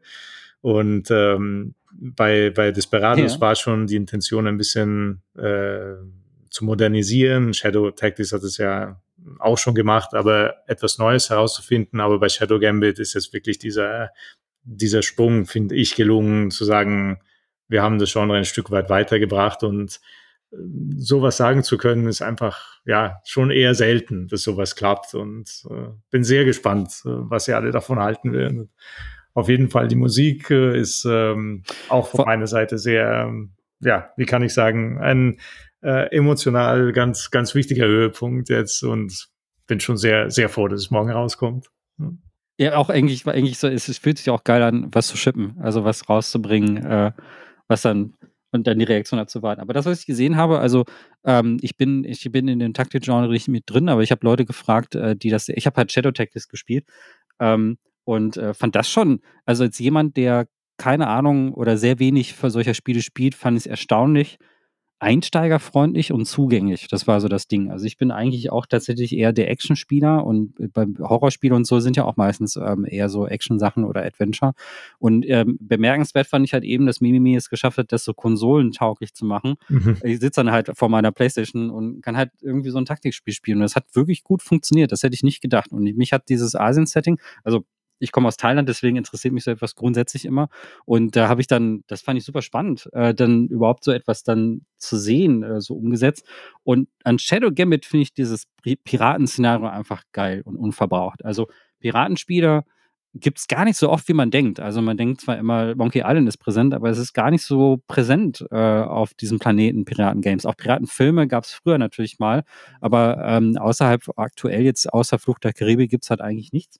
Und ähm, deswegen ist es irgendwie so ein Genre, wo ich glaube, dass man, dass man da noch viel rausholen kann. Und als Pirat schleichen, als Geisterpirat auch noch, geil. Also ich stelle mir das, ich stelle mir das super spannend vor. Was ich richtig gut finde, das nochmal so ähm, von außen betrachtet, falls ihr noch nichts von dem gehört habt, äh, das Piraten, das ist auch so ein bisschen, es hat so einen leichten Voodoo-Touch irgendwie auch, der mich so ein bisschen an Monkey Island erinnert. Also die Farben sind sehr, sehr, ähm, sehr viel grün, äh, sehr bläulich, sehr lila. Ähm, man hat, es hat so diesen leichten Magie-Voodoo-Touch irgendwie so mit drin, der mir sehr gut gefällt. Also es sieht karibisch aus, aber es sieht jetzt nicht so aus wie Assassin's Creed Black Flag, ähm, wo das Ganze eher so rustikal ist und so einen realistischen Look hat, sondern es geht schon so ein bisschen leicht von den Farben, so eine leichte Fantasy-Richtung halt auch, ne, dadurch, dass ihr auch Geisterpiraten habt, oder? Total. Treffe ich, ja. treff es jetzt gut? Absolut, ja, ja, nein, das, das war ja auch dieser äh, wirklich Befreiungsmoment für die Game Designer, zu sagen, in Desperados gab es ja schon eine, äh, äh, eine Figur, die so ein bisschen zaubern konnte. Und hier haben wir halt die komplette mhm. Crew, die wirklich komplett in das äh, Fantasy-Setting geht. Und als Game Designer kann man sich da mit den ganzen Skills und äh, den Möglichkeiten, die sich da auftun, komplett austoben und ich glaube, alle wollten das schon. Also die haben wirklich äh, sehnsüchtig darauf gewartet, dann eine Crew haben zu können, die jetzt nicht unbedingt der Realität, sozusagen unserer Realität äh, entsprechen muss. Und äh, ich denke, es ist halt super mhm. aufgegangen, weil es ist äh, in diesem Sinne ist das Gameplay noch viel äh, bunter und reicher geworden durch diese durch diese neue Freiheit, die man so ergattern konnte mit dieser Piratencrew. Ja, ja, ja. Und es hat dich, und es hat dich musikalisch ein bisschen befreit. Absolut, ja. Und Kann man auch äh, sagen. Meine, nicht um nochmal in ein Detail zu versenken, aber da jedes Crewmitglied auch aus anderen Ländern, äh, aus einem anderen Land stammt und so weiter, hat jedes Crewmitglied äh, sein eigenes Instrument und äh, jeweils auch Songs äh, ah. dazu. Und äh, das war auch ein Highlight, muss ich sagen, der, der Musikproduktion, sich da erst einmal das äh, Instrument auszudenken und es dann auch äh, natürlich aufzuspielen, in Songs zu verweben, in die Cutscenes zu bringen und so weiter. Das, das war richtig schön. Ja. Also es gibt von der ja, das ist äh, ja, vom Dudelsack bis hin zur spanischen Gitarre äh, oder einem Marxophon, das irgendwie halbwegs von uns gebastelt wurde, gibt's alles Mögliche. Geil. Ähm, also die, die Figuren haben auch wirklich alle ein Theme. Also die, die haben alle, jeder hat so einen eigenen, eigenen Wiedererkennungssong sozusagen, eigene Wiedererkennungsmelodie plus ein Instrument. Genau, Oder genau. Es gibt so wie, sogenannte Character Missions, ja. in denen man dann die Charaktere besser kennen kann und da spielen dann ihre mhm. Songs auf den Inseln, die man, die man schon besucht hat, teilweise. Ähm, genau, und das, äh, das muss ich sagen, ist äh, auf, auf jeden Fall ein Highlight für mich auch von dem Soundtrack, ähm, dass, dass das noch um, ein Vielfaches bunter wird alles. Das ist geil. Ja, da habe ich jetzt noch gar nicht drüber nachgedacht über diese Frage, aber das macht ja Sinn, ne? Also du, diese Crew, die soll dir ja ans Herz wachsen. Mhm. Ähm, und äh, jede dieser Charaktere, ich habe mal an einem, ich, das fällt mir ein, weil ich, ich, ich habe mal an einem ähm, Prototypen von, auch von so einem Taktikspiel gearbeitet. Da ging es um was ganz anderes, also überhaupt nicht um Piraten, sondern um Feuerwehr. Ähm, aber jeder, jeder dieser Charaktere, dieser, dieses Feuerwehrteams hat so eine, eine ganz eigene ganz eigenen Charakter gehabt. Und äh, das war also wichtig, dass wir das ähm, visuell auch darstellen. Also das war wirklich, da habe ich eher Charakterdesign gemacht. Aber das ähm, natürlich kann man so etwas auch musikalisch widerspiegeln. Und die, die Gedanken, der Gedankengang ist halt immer, dass du eine Hintergrundgeschichte für diese jeweiligen Figuren immer hast und überlegst, wo kommen die her und so. Und ähm, das dann spiegelt sich dann visuell in den Figuren wieder. Aber natürlich kann man das ja auch akustisch umsetzen. Ne? Also äh, Instrumente haben ja immer einen historischen Background, also kommen immer irgendwo aus einem bestimmten Land. Und das ist quasi das, was du hier auch gemacht hast. Genau, ja. Ähm, auch da natürlich die Frage, äh, geht man dann direkt an, also spiegelt man das Land wieder oder die, die Epoche oder etwas komplett äh, selbst erfunden ist, äh, was den Charakter halt hervor, hervorhebt. Aber ja, also es war, da hatte ich wirklich pro Character einfach einen Musikslot sozusagen, wo ich sagte, jetzt äh, kann ich mir was Neues ausdenken. Und das war sehr erfrischend auch während der Produktion zu sagen, ah, jetzt äh, mache ich mal was komplett anderes innerhalb von diesem Rahmen natürlich von den Geisterpiraten und das Schunkeln, das ist natürlich immer dabei. Aber ähm, aber genau, es war immer so ein bisschen ein, ein besonderes Merkmal pro Character dabei. Ähm, und natürlich ein Instrument, was sehr stark hervorgehoben wird an diesen Tracks. Ja. ja. Hast du denn, ähm, ist es, ist, benutzt jeder von diesen Charakteren das äh, Hauptthema oder hat jeder auch tatsächlich seine eigene Melodie? Ja, ist äh, tatsächlich, äh, es freut mich, dass wir auch noch kurz das Hauptthema ansprechen können, weil äh, das ist wie bei Desperados äh, ein sehr wichtiger Bestandteil. Ähm, du findest es wirklich auch als kleines Atom äh, in gewissen Punkten im Game wieder, äh, gewisse Notenfolge. Du findest es äh, durchvariiert und so weiter. Ähm, und auch bei den Charakter-Themen, obwohl sie eigene Melodien haben, die, die für sich allein stehen, aber manchmal kommt dann wieder so dieses kleine, diese kleine Notenfolge, die dieses alles wieder zusammenwebt. Und ähm, das, das ist irgendwie lustig zu sehen, dass es auch wieder hier passiert ist, dass das Main Theme eines der letzten Songs äh, war, äh, das ich äh, produziert habe. Aber eigentlich gab's, gab es das ja schon, weil ich alles andere ja schon davor gemacht hatte. Aber das so zusammenzuziehen, ähm, in drei Minuten dann zu kondensieren, all das, was sozusagen in der Musik passiert, das ist super spät gekommen. Das war vor, äh, weiß ja. gar nicht, zwei Monaten oder was. Ähm, zwei Monaten erst, okay. Zwei, drei, ich weiß nicht. Also es war, es war ein bisschen knapp. Aber, aber das ist einfach so. Es war bei Desperados auch so. Und es äh, hat hier auch wieder so funktioniert. Und äh, ich hatte auch das Glück dann mit, ähm, äh, um die Inquisition ein bisschen äh, zu beleuchten und äh, der, der Haupt, äh, äh, dem Hauptbösewicht der Ignatia, äh, das ist ja die äh, Chefin der Inquisition sozusagen, ähm, eine musikalische Stimme zu geben, habe ich mit der Julie Elvin zusammengearbeitet. Die hat für Horizon äh, Sachen eingesungen und so weiter. Ah, Kennst du? Die, die, die kommt noch aus der Schweiz und hat die, die Stimme. Ja, ja. Äh, also, äh, soweit Oder? ich weiß, wohnt sie jetzt in ähm, München. Ich weiß nicht, vielleicht kommt sie aus der Schweiz, aber sie, du kennst wahrscheinlich eben die Horizon-Musik. Äh, ja. Da, da hat sie ähm, mitgemacht. Natürlich. Ja. Super nette äh, Person und einfach eine tolle Sängerin. Und die hat dann wirklich ihren Spotlight im, im Main-Theme, wo die ganzen Piraten so ein bisschen weniger schwunkeln und plötzlich äh, kommt so die Inquisition rein und äh, sie hat dann wirklich äh, freie Bühne sozusagen und das war auch eine ganz tolle Zusammenarbeit und hat das Main Theme schon noch äh, so so viel äh, vielfältiger gemacht in meinen Augen. Da bin ich gespannt, äh, was du dazu sagen wirst. Ja. Oh, bin ich, da bin ich super gespannt. Ich, vor allen Dingen stelle ich mir das jetzt wie so ein Medley vor bei einem Musical irgendwie. Mhm. Also jeder, ein Musical, dann hörst du eine Stunde lang so jeden Charakter so einmal irgendwie und, und dann kommt so dieses Medley, das dann so alles nochmal so zusammenschmelzt, so diese, die Combination von, von allen Musikelementen irgendwie mit drin. Aber das stelle ich mir richtig spannend vor. Und wenn das noch so jung ist, dann, aber es macht ja dann vielleicht auch Sinn, dass es dann erst ganz zum Schluss dann auch von dir gemacht worden ist, weil du dann ja diese ganze, das ist ja wie so ein Abschluss der ganzen musikalischen Reise, die du auch bis dahin gemacht hast, oder? Schon, ja. Äh, es ist halt nur interessant, dass man sagt, äh, die Melodie habe ich dann einfach wieder und wieder verwertet im Sinne von äh, immer mm, sie schleicht sich so auch stealthmäßig ein bisschen rein und so. Und es, äh, es ist dann ganz klar, dass es das ist, dass das Main Theme das ist. Aber wir hatten es nie sagen wir so, abgesegnet, dass man sagt, ah ja, natürlich, das Main-Theme ist ja. fertig und dann, sondern das, äh, ja, es entwickelt sich so in der Zeit bei diesen großen Projekten hm, für mich äh, ganz, ganz auf natürliche Art und Weise, obwohl man sich jedes Mal auch doch trotzdem irgendwie Gedanken macht und sagt so, ja, aber was, äh, ich muss noch das Main-Theme machen und dabei ist es mir, dann ist es mir klar, dass es später kommen muss, aber währenddessen stresst man sich total. Ich weiß auch nicht wieso.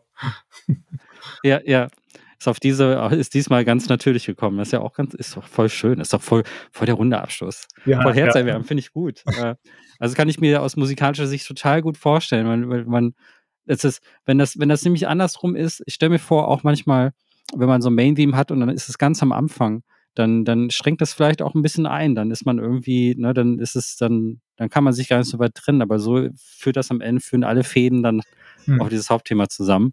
Ja. Großartig, finde ich gut. Schön. Oh, ich freue mich drauf. Ich freue mich richtig drauf, das zu hören. Ähm, also äh, diese, äh, Moment, also es gibt den, diesen Soundtrack auch digital als Release ähm, später. Also du hast den schon einen Eintrag äh, auf Bandcamp drauf. Wollte ich nur mal darauf hinweisen für die Leute, die jetzt zuhören und sagen, ich will es ich will's unbedingt hören. Kommt das auch gleichzeitig zum Spiel? Also kann man auch gleichzeitig den Soundtrack dann hören, oder? Genau, was jetzt schon äh, droben ist, sind die äh, Demo. Äh, es gab ja eine Demo für das Steamfest und da sind die Tracks schon drauf, beziehungsweise es ist, glaube ich, nur eine Single von einem Song für einen Trailer, den, den ich auch eingesungen habe und auch mit den Mimimis zusammen. Das war auch eine coole Aktion. Ich habe einfach das Mikrofon äh, mitgenommen. Geil bin dann äh, zu Mimi ins Studio und äh, habe sie so dirigiert und ich muss sagen, sie haben fantastisch gesungen, sind ja so knapp 30 Leute oder oder ja, vielleicht sogar mehr als 30 Leute, aber jedenfalls da kam so ein Schwall Energie rüber und sie haben super gesungen, schon fast zu gut. Geil. Wir haben einen Durchgang gemacht, so jetzt seid ihr bitte komplett besoffen, weil wir brauchen es wirklich piratig und Schunkel und so weiter. Und äh, das ist dann auch im Game gibt es äh, einen Punkt, an dem ein Shanty kommt, ein bestimmtes. Ich will nicht spoilern, aber ähm, da, da hört man dann auch das gesamte Team und das war für uns alle einfach super cool und eine tolle Erfahrung. Oh, wie geil. Oh, wie geil. Ich stelle mir das richtig vor. Alle mal versammeln und dann richtig besoffene Piraten singen. Da muss man ja auch keine klassische äh, Gesangsausbildung gemacht haben. Nein, deswegen, nein. Sie, sie, haben wirklich super, super gut gesungen und ich musste ihnen sagen so, ja, jetzt machen wir noch einen Durchgang und singt schlechter bitte. sie waren einfach so, so schön äh, zusammen. Ja. ja. War echt äh, ein, ein entdecktes Talent. Ja. Aber das, das, das ist total cool, weil ja auf diese Art und Weise sogar das Team irgendwie auf diesen Soundtrack vertreten ist, ne, was ja nicht bei jedem Spiel passiert. Ist großartig, dass man so auf diese Art und Weise die Leute damit unterbringen kann. Oh, das ist cool. Ja. Die, die besoffene Piratencrew jetzt auch. ja, das war mir super Großartig. Ja. Oh, was für eine schöne Geschichte. Ja. was für eine schöne Geschichte. Ah, großartig. Ja, ich bin super gespannt. Ich bin super gespannt. Also alleine jetzt wegen dem Soundtrack. Also richtig schön, äh, dass du so ein paar Anekdoten jetzt aus der Produktion erzählt hast. Ähm, ich, äh, ja. Ja, Micha, danke dir. Bin jetzt so ein bisschen, ja, ich bin jetzt gerade, ich weiß gar nicht, was ich sagen soll, weil mich das jetzt gerade umhaut. Ich stelle mir jetzt nämlich gerade vor, wie diese 30 Leute da sitzen und du stehst dann da mit dem Mikrofon. Und äh, es ja. ist, weil so Musik, Musik machen ist so, also das ist so, so eine, also man ist viel alleine. Das äh, denken sich viele Leute, wenn man halt Musik äh, entwickelt, dann sitzt man halt viel im Studio und ist halt viel allein. Und da sind solche Momente, wo man dann irgendwie mit so einer Sängerin oder mit einem oder mit einer Crew irgendwas zusammen macht, halt einfach etwas extrem Besonderes. Ähm, und deswegen freue ich mich jetzt gerade, dass du das nochmal so erzählt hast. Das vergisst man eigentlich ganz gerne. Also Musiker machen, äh, sind äh, gerade beim Komponieren in der Anfangsphase und so oft auch, oft halt auch einfach äh, allein in ihren stillen Kämmerlein. Und das, das kann sich manchmal auch ein bisschen an, einsam anfühlen und dann, dann am Ende dann so diese, ähm, dann heraustreten zu können. Die Musik wird irgendwo gespielt oder die Leute begeistern sich für irgendwas. Das ist dann einfach so eine schöne, Belohnung, die am Ende irgendwie bei rumkommt. Das habe ich bei mir dann auch festgestellt. Du sitzt da monatelang irgendwie und arbeitest und äh, bist so für dich und äh, das funktioniert auch eine Zeit lang gut, aber du brauchst halt manchmal auch, du brauchst dann irgendwann diesen, irgendwann muss es gehört werden, ne? Und irgendwann muss man, muss man da auch mit anderen Leuten drüber reden. Und äh, das ist, das ist so, finde ich, das schönste Geschenk, das am Ende dann bei rumkommt. Du machst es ja, du machst es ja nicht nur für dich, sondern du machst es halt auch für andere. Und dann zu sehen, wie Menschen sich freuen oder wie sie auch, auch so in kleinen Teilen mitwirken können und sich dann, dann stolz darauf sind, das ist richtig, richtig großartig. Deswegen freut mich das jetzt gerade. So eine schöne Abschlussanekdote mit den 30 Leuten. Sehr cool. Ja, ja ähm, ich, mir fällt jetzt leider keine andere Frage ein, Filippo, weil wir haben schon über so viel geredet. Ja, mich, das war super. Wolltest du noch so irgendwas ergänzen? Nein, ich wollte einfach ja, äh, Danke sagen für das tolle Gespräch. Auch einfach, dass man mal äh, ein bisschen technischer rumnerden kann. Das ist natürlich fantastisch und äh, große Freude, hier, hier am Start gewesen zu sein. Und äh, genau, das, das war wirklich toll. Danke dir. Ich, ich bedanke mich äh, bei dir, für dass du dir die Zeit genommen hast. Und äh, aus Tirol heraus mit diesem schönen Hintergrund äh, jetzt äh, noch so äh, dir die Zeit für dieses Gespräch genommen hast und auch so offen warst, dass du über offen über alles gesprochen hast. Das, das, ich hoffe, dass Menschen, die das dann hören, auch ein bisschen besseren Einblick darin bekommen, wie die Arbeit eines Komponisten dann auch wirklich aussieht. Und das ist mir echt total wichtig, dass da auch, deswegen habe ich diese Frage gestellt mit dem Verständnis um Komposition drumherum und so, weil ich das Gefühl habe, das könnte mehr sein und ähm, dass man nicht nur von den super berühmten Leuten was hört, die dann halt irgendwie mal eine Session machen. Also über Hans Zimmer wissen wir leider auch relativ viel, was cool ist. Ähm, aber die, äh, ich wünsche mir halt auch, dass so Komponisten, die nicht so sehr im Rampenlicht stehen, auch trotzdem viele Gelegenheit haben, so über ihre Arbeit zu reden, gerade weil das, äh, weil sie viel Zeit ja auch so allein verbringen. Und ich finde, das ist wichtig, dass man auch Verständnis so aufbringt. Ich finde, wenn man mehr Verständnis für alle Bereiche in der Spielproduktion aufbringt, also auch über Musik hinaus, würden Menschen auch zunehmend ein bisschen anders darüber reden und denken und es auch ein bisschen anders wahrnehmen, ähm, wie die Arbeit eigentlich ne, ist ein bisschen anders wertschätzen und vielleicht auch andere Aspekte an so, so einem Projekt wertschätzen. Und bei Musik habe ich das Gefühl, es ist noch ein bisschen Luft nach oben. Ich hoffe, wir haben mit unseren Gesprächen ein kleines bisschen dazu beigetragen. Und wenn ihr jetzt äh, den schunkelnden äh, Soundtrack von äh, Shadow Gambit hört, dann wisst ihr auch, dass Mimimi im Hintergrund äh, so gespielt besoffen vertreten ist und dass da viele Gedanken drin reingeflossen sind. Und ich hoffe, das hört man dann halt, dass ihr jetzt mit diesem Verständnis nach diesem Gespräch auch hinausgeht und das auch mit ein bisschen anderen Ohren wahrnehmt, Augen und Ohren wahrnehmt. cool, Filippo. Ähm, vielen Dank. Ich, ich freue mich. Äh, spielt Channel Gambit und hört den Soundtrack. Das ist das, was ich am Ende jetzt sagen kann. Genau. Und da ja, natürlich, ich vergesse das jedes Mal. Äh, der Soundtrack erscheint auf äh, Bandcamp bei mir ähm, und sonst natürlich auch auf den Streaming-Plattformen und den Games-Plattformen das Übliche. Aber ja, Bandcamp. Äh, ja, ist, aber holt ihn auf Bandcamp. sagen wir so, es ist äh, ja, ja, holt ihn auf frei, aber Bandcamp ist natürlich für den Musiker immer das Beste, sagen wir so. Ja.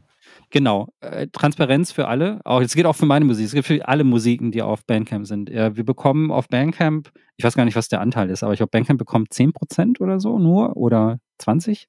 Wenig.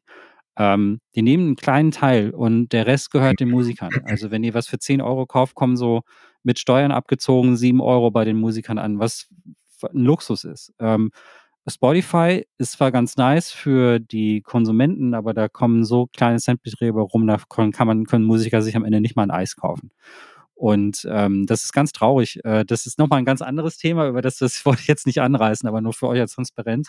Wann immer ihr Musikerinnen unterstützen wollt und sie haben einen Bandcamp-Account, holt euer Zeug auf Bandcamp. Da könnt ihr auch ganz normal eine App runterladen für, ähm, für Smartphone und äh, eure Musikbibliothek damit auffüllen und so. Und da gibt es ganz viele andere tolle Musikerinnen zu entdecken. Also die meiste Musik, die ich höre, höre ich mittlerweile über Bandcamp, weil da so viele Leute da sind, die gar nicht auf Spotify vertreten sind. Das ist ganz fantastisch auch über Videospielmusik hinaus. Und wenn äh, gerade jetzt auch hier bei Filippo hol's auf, auf Bandcamp. Ich weiß nicht, ich glaube, das nächstbeste wäre wahrscheinlich Steam, ne? Ähm, bin ich jetzt aber auch nicht ganz sicher auf Steam, aber ich weiß gar nicht, wo.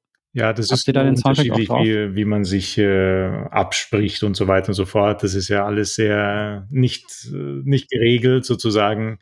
Ähm, von daher, also wie gesagt, holt euch das Game und holt euch den Soundtrack auf Bandcamp, wenn ihr es wirklich komplett, holt euch den auf Game Bandcamp, bei genau. Mimimi und den Soundtrack auf Bandcamp, wenn ihr wirklich maximalst supporten wollt, zum einen Mimimi und zum einen mich. genau. Aber natürlich, also ja, jeder, ja. der hört, sei es auf YouTube, auf, äh, es ist immer eine Freude, auch wenn man Kommentare äh, geschickt bekommt oder E-Mails und das ist immer natürlich eine Riesenfreude. Von daher äh, hören ist immer gut. Ihr braucht eine Meme-Challenge für euer Spiel übrigens, ne?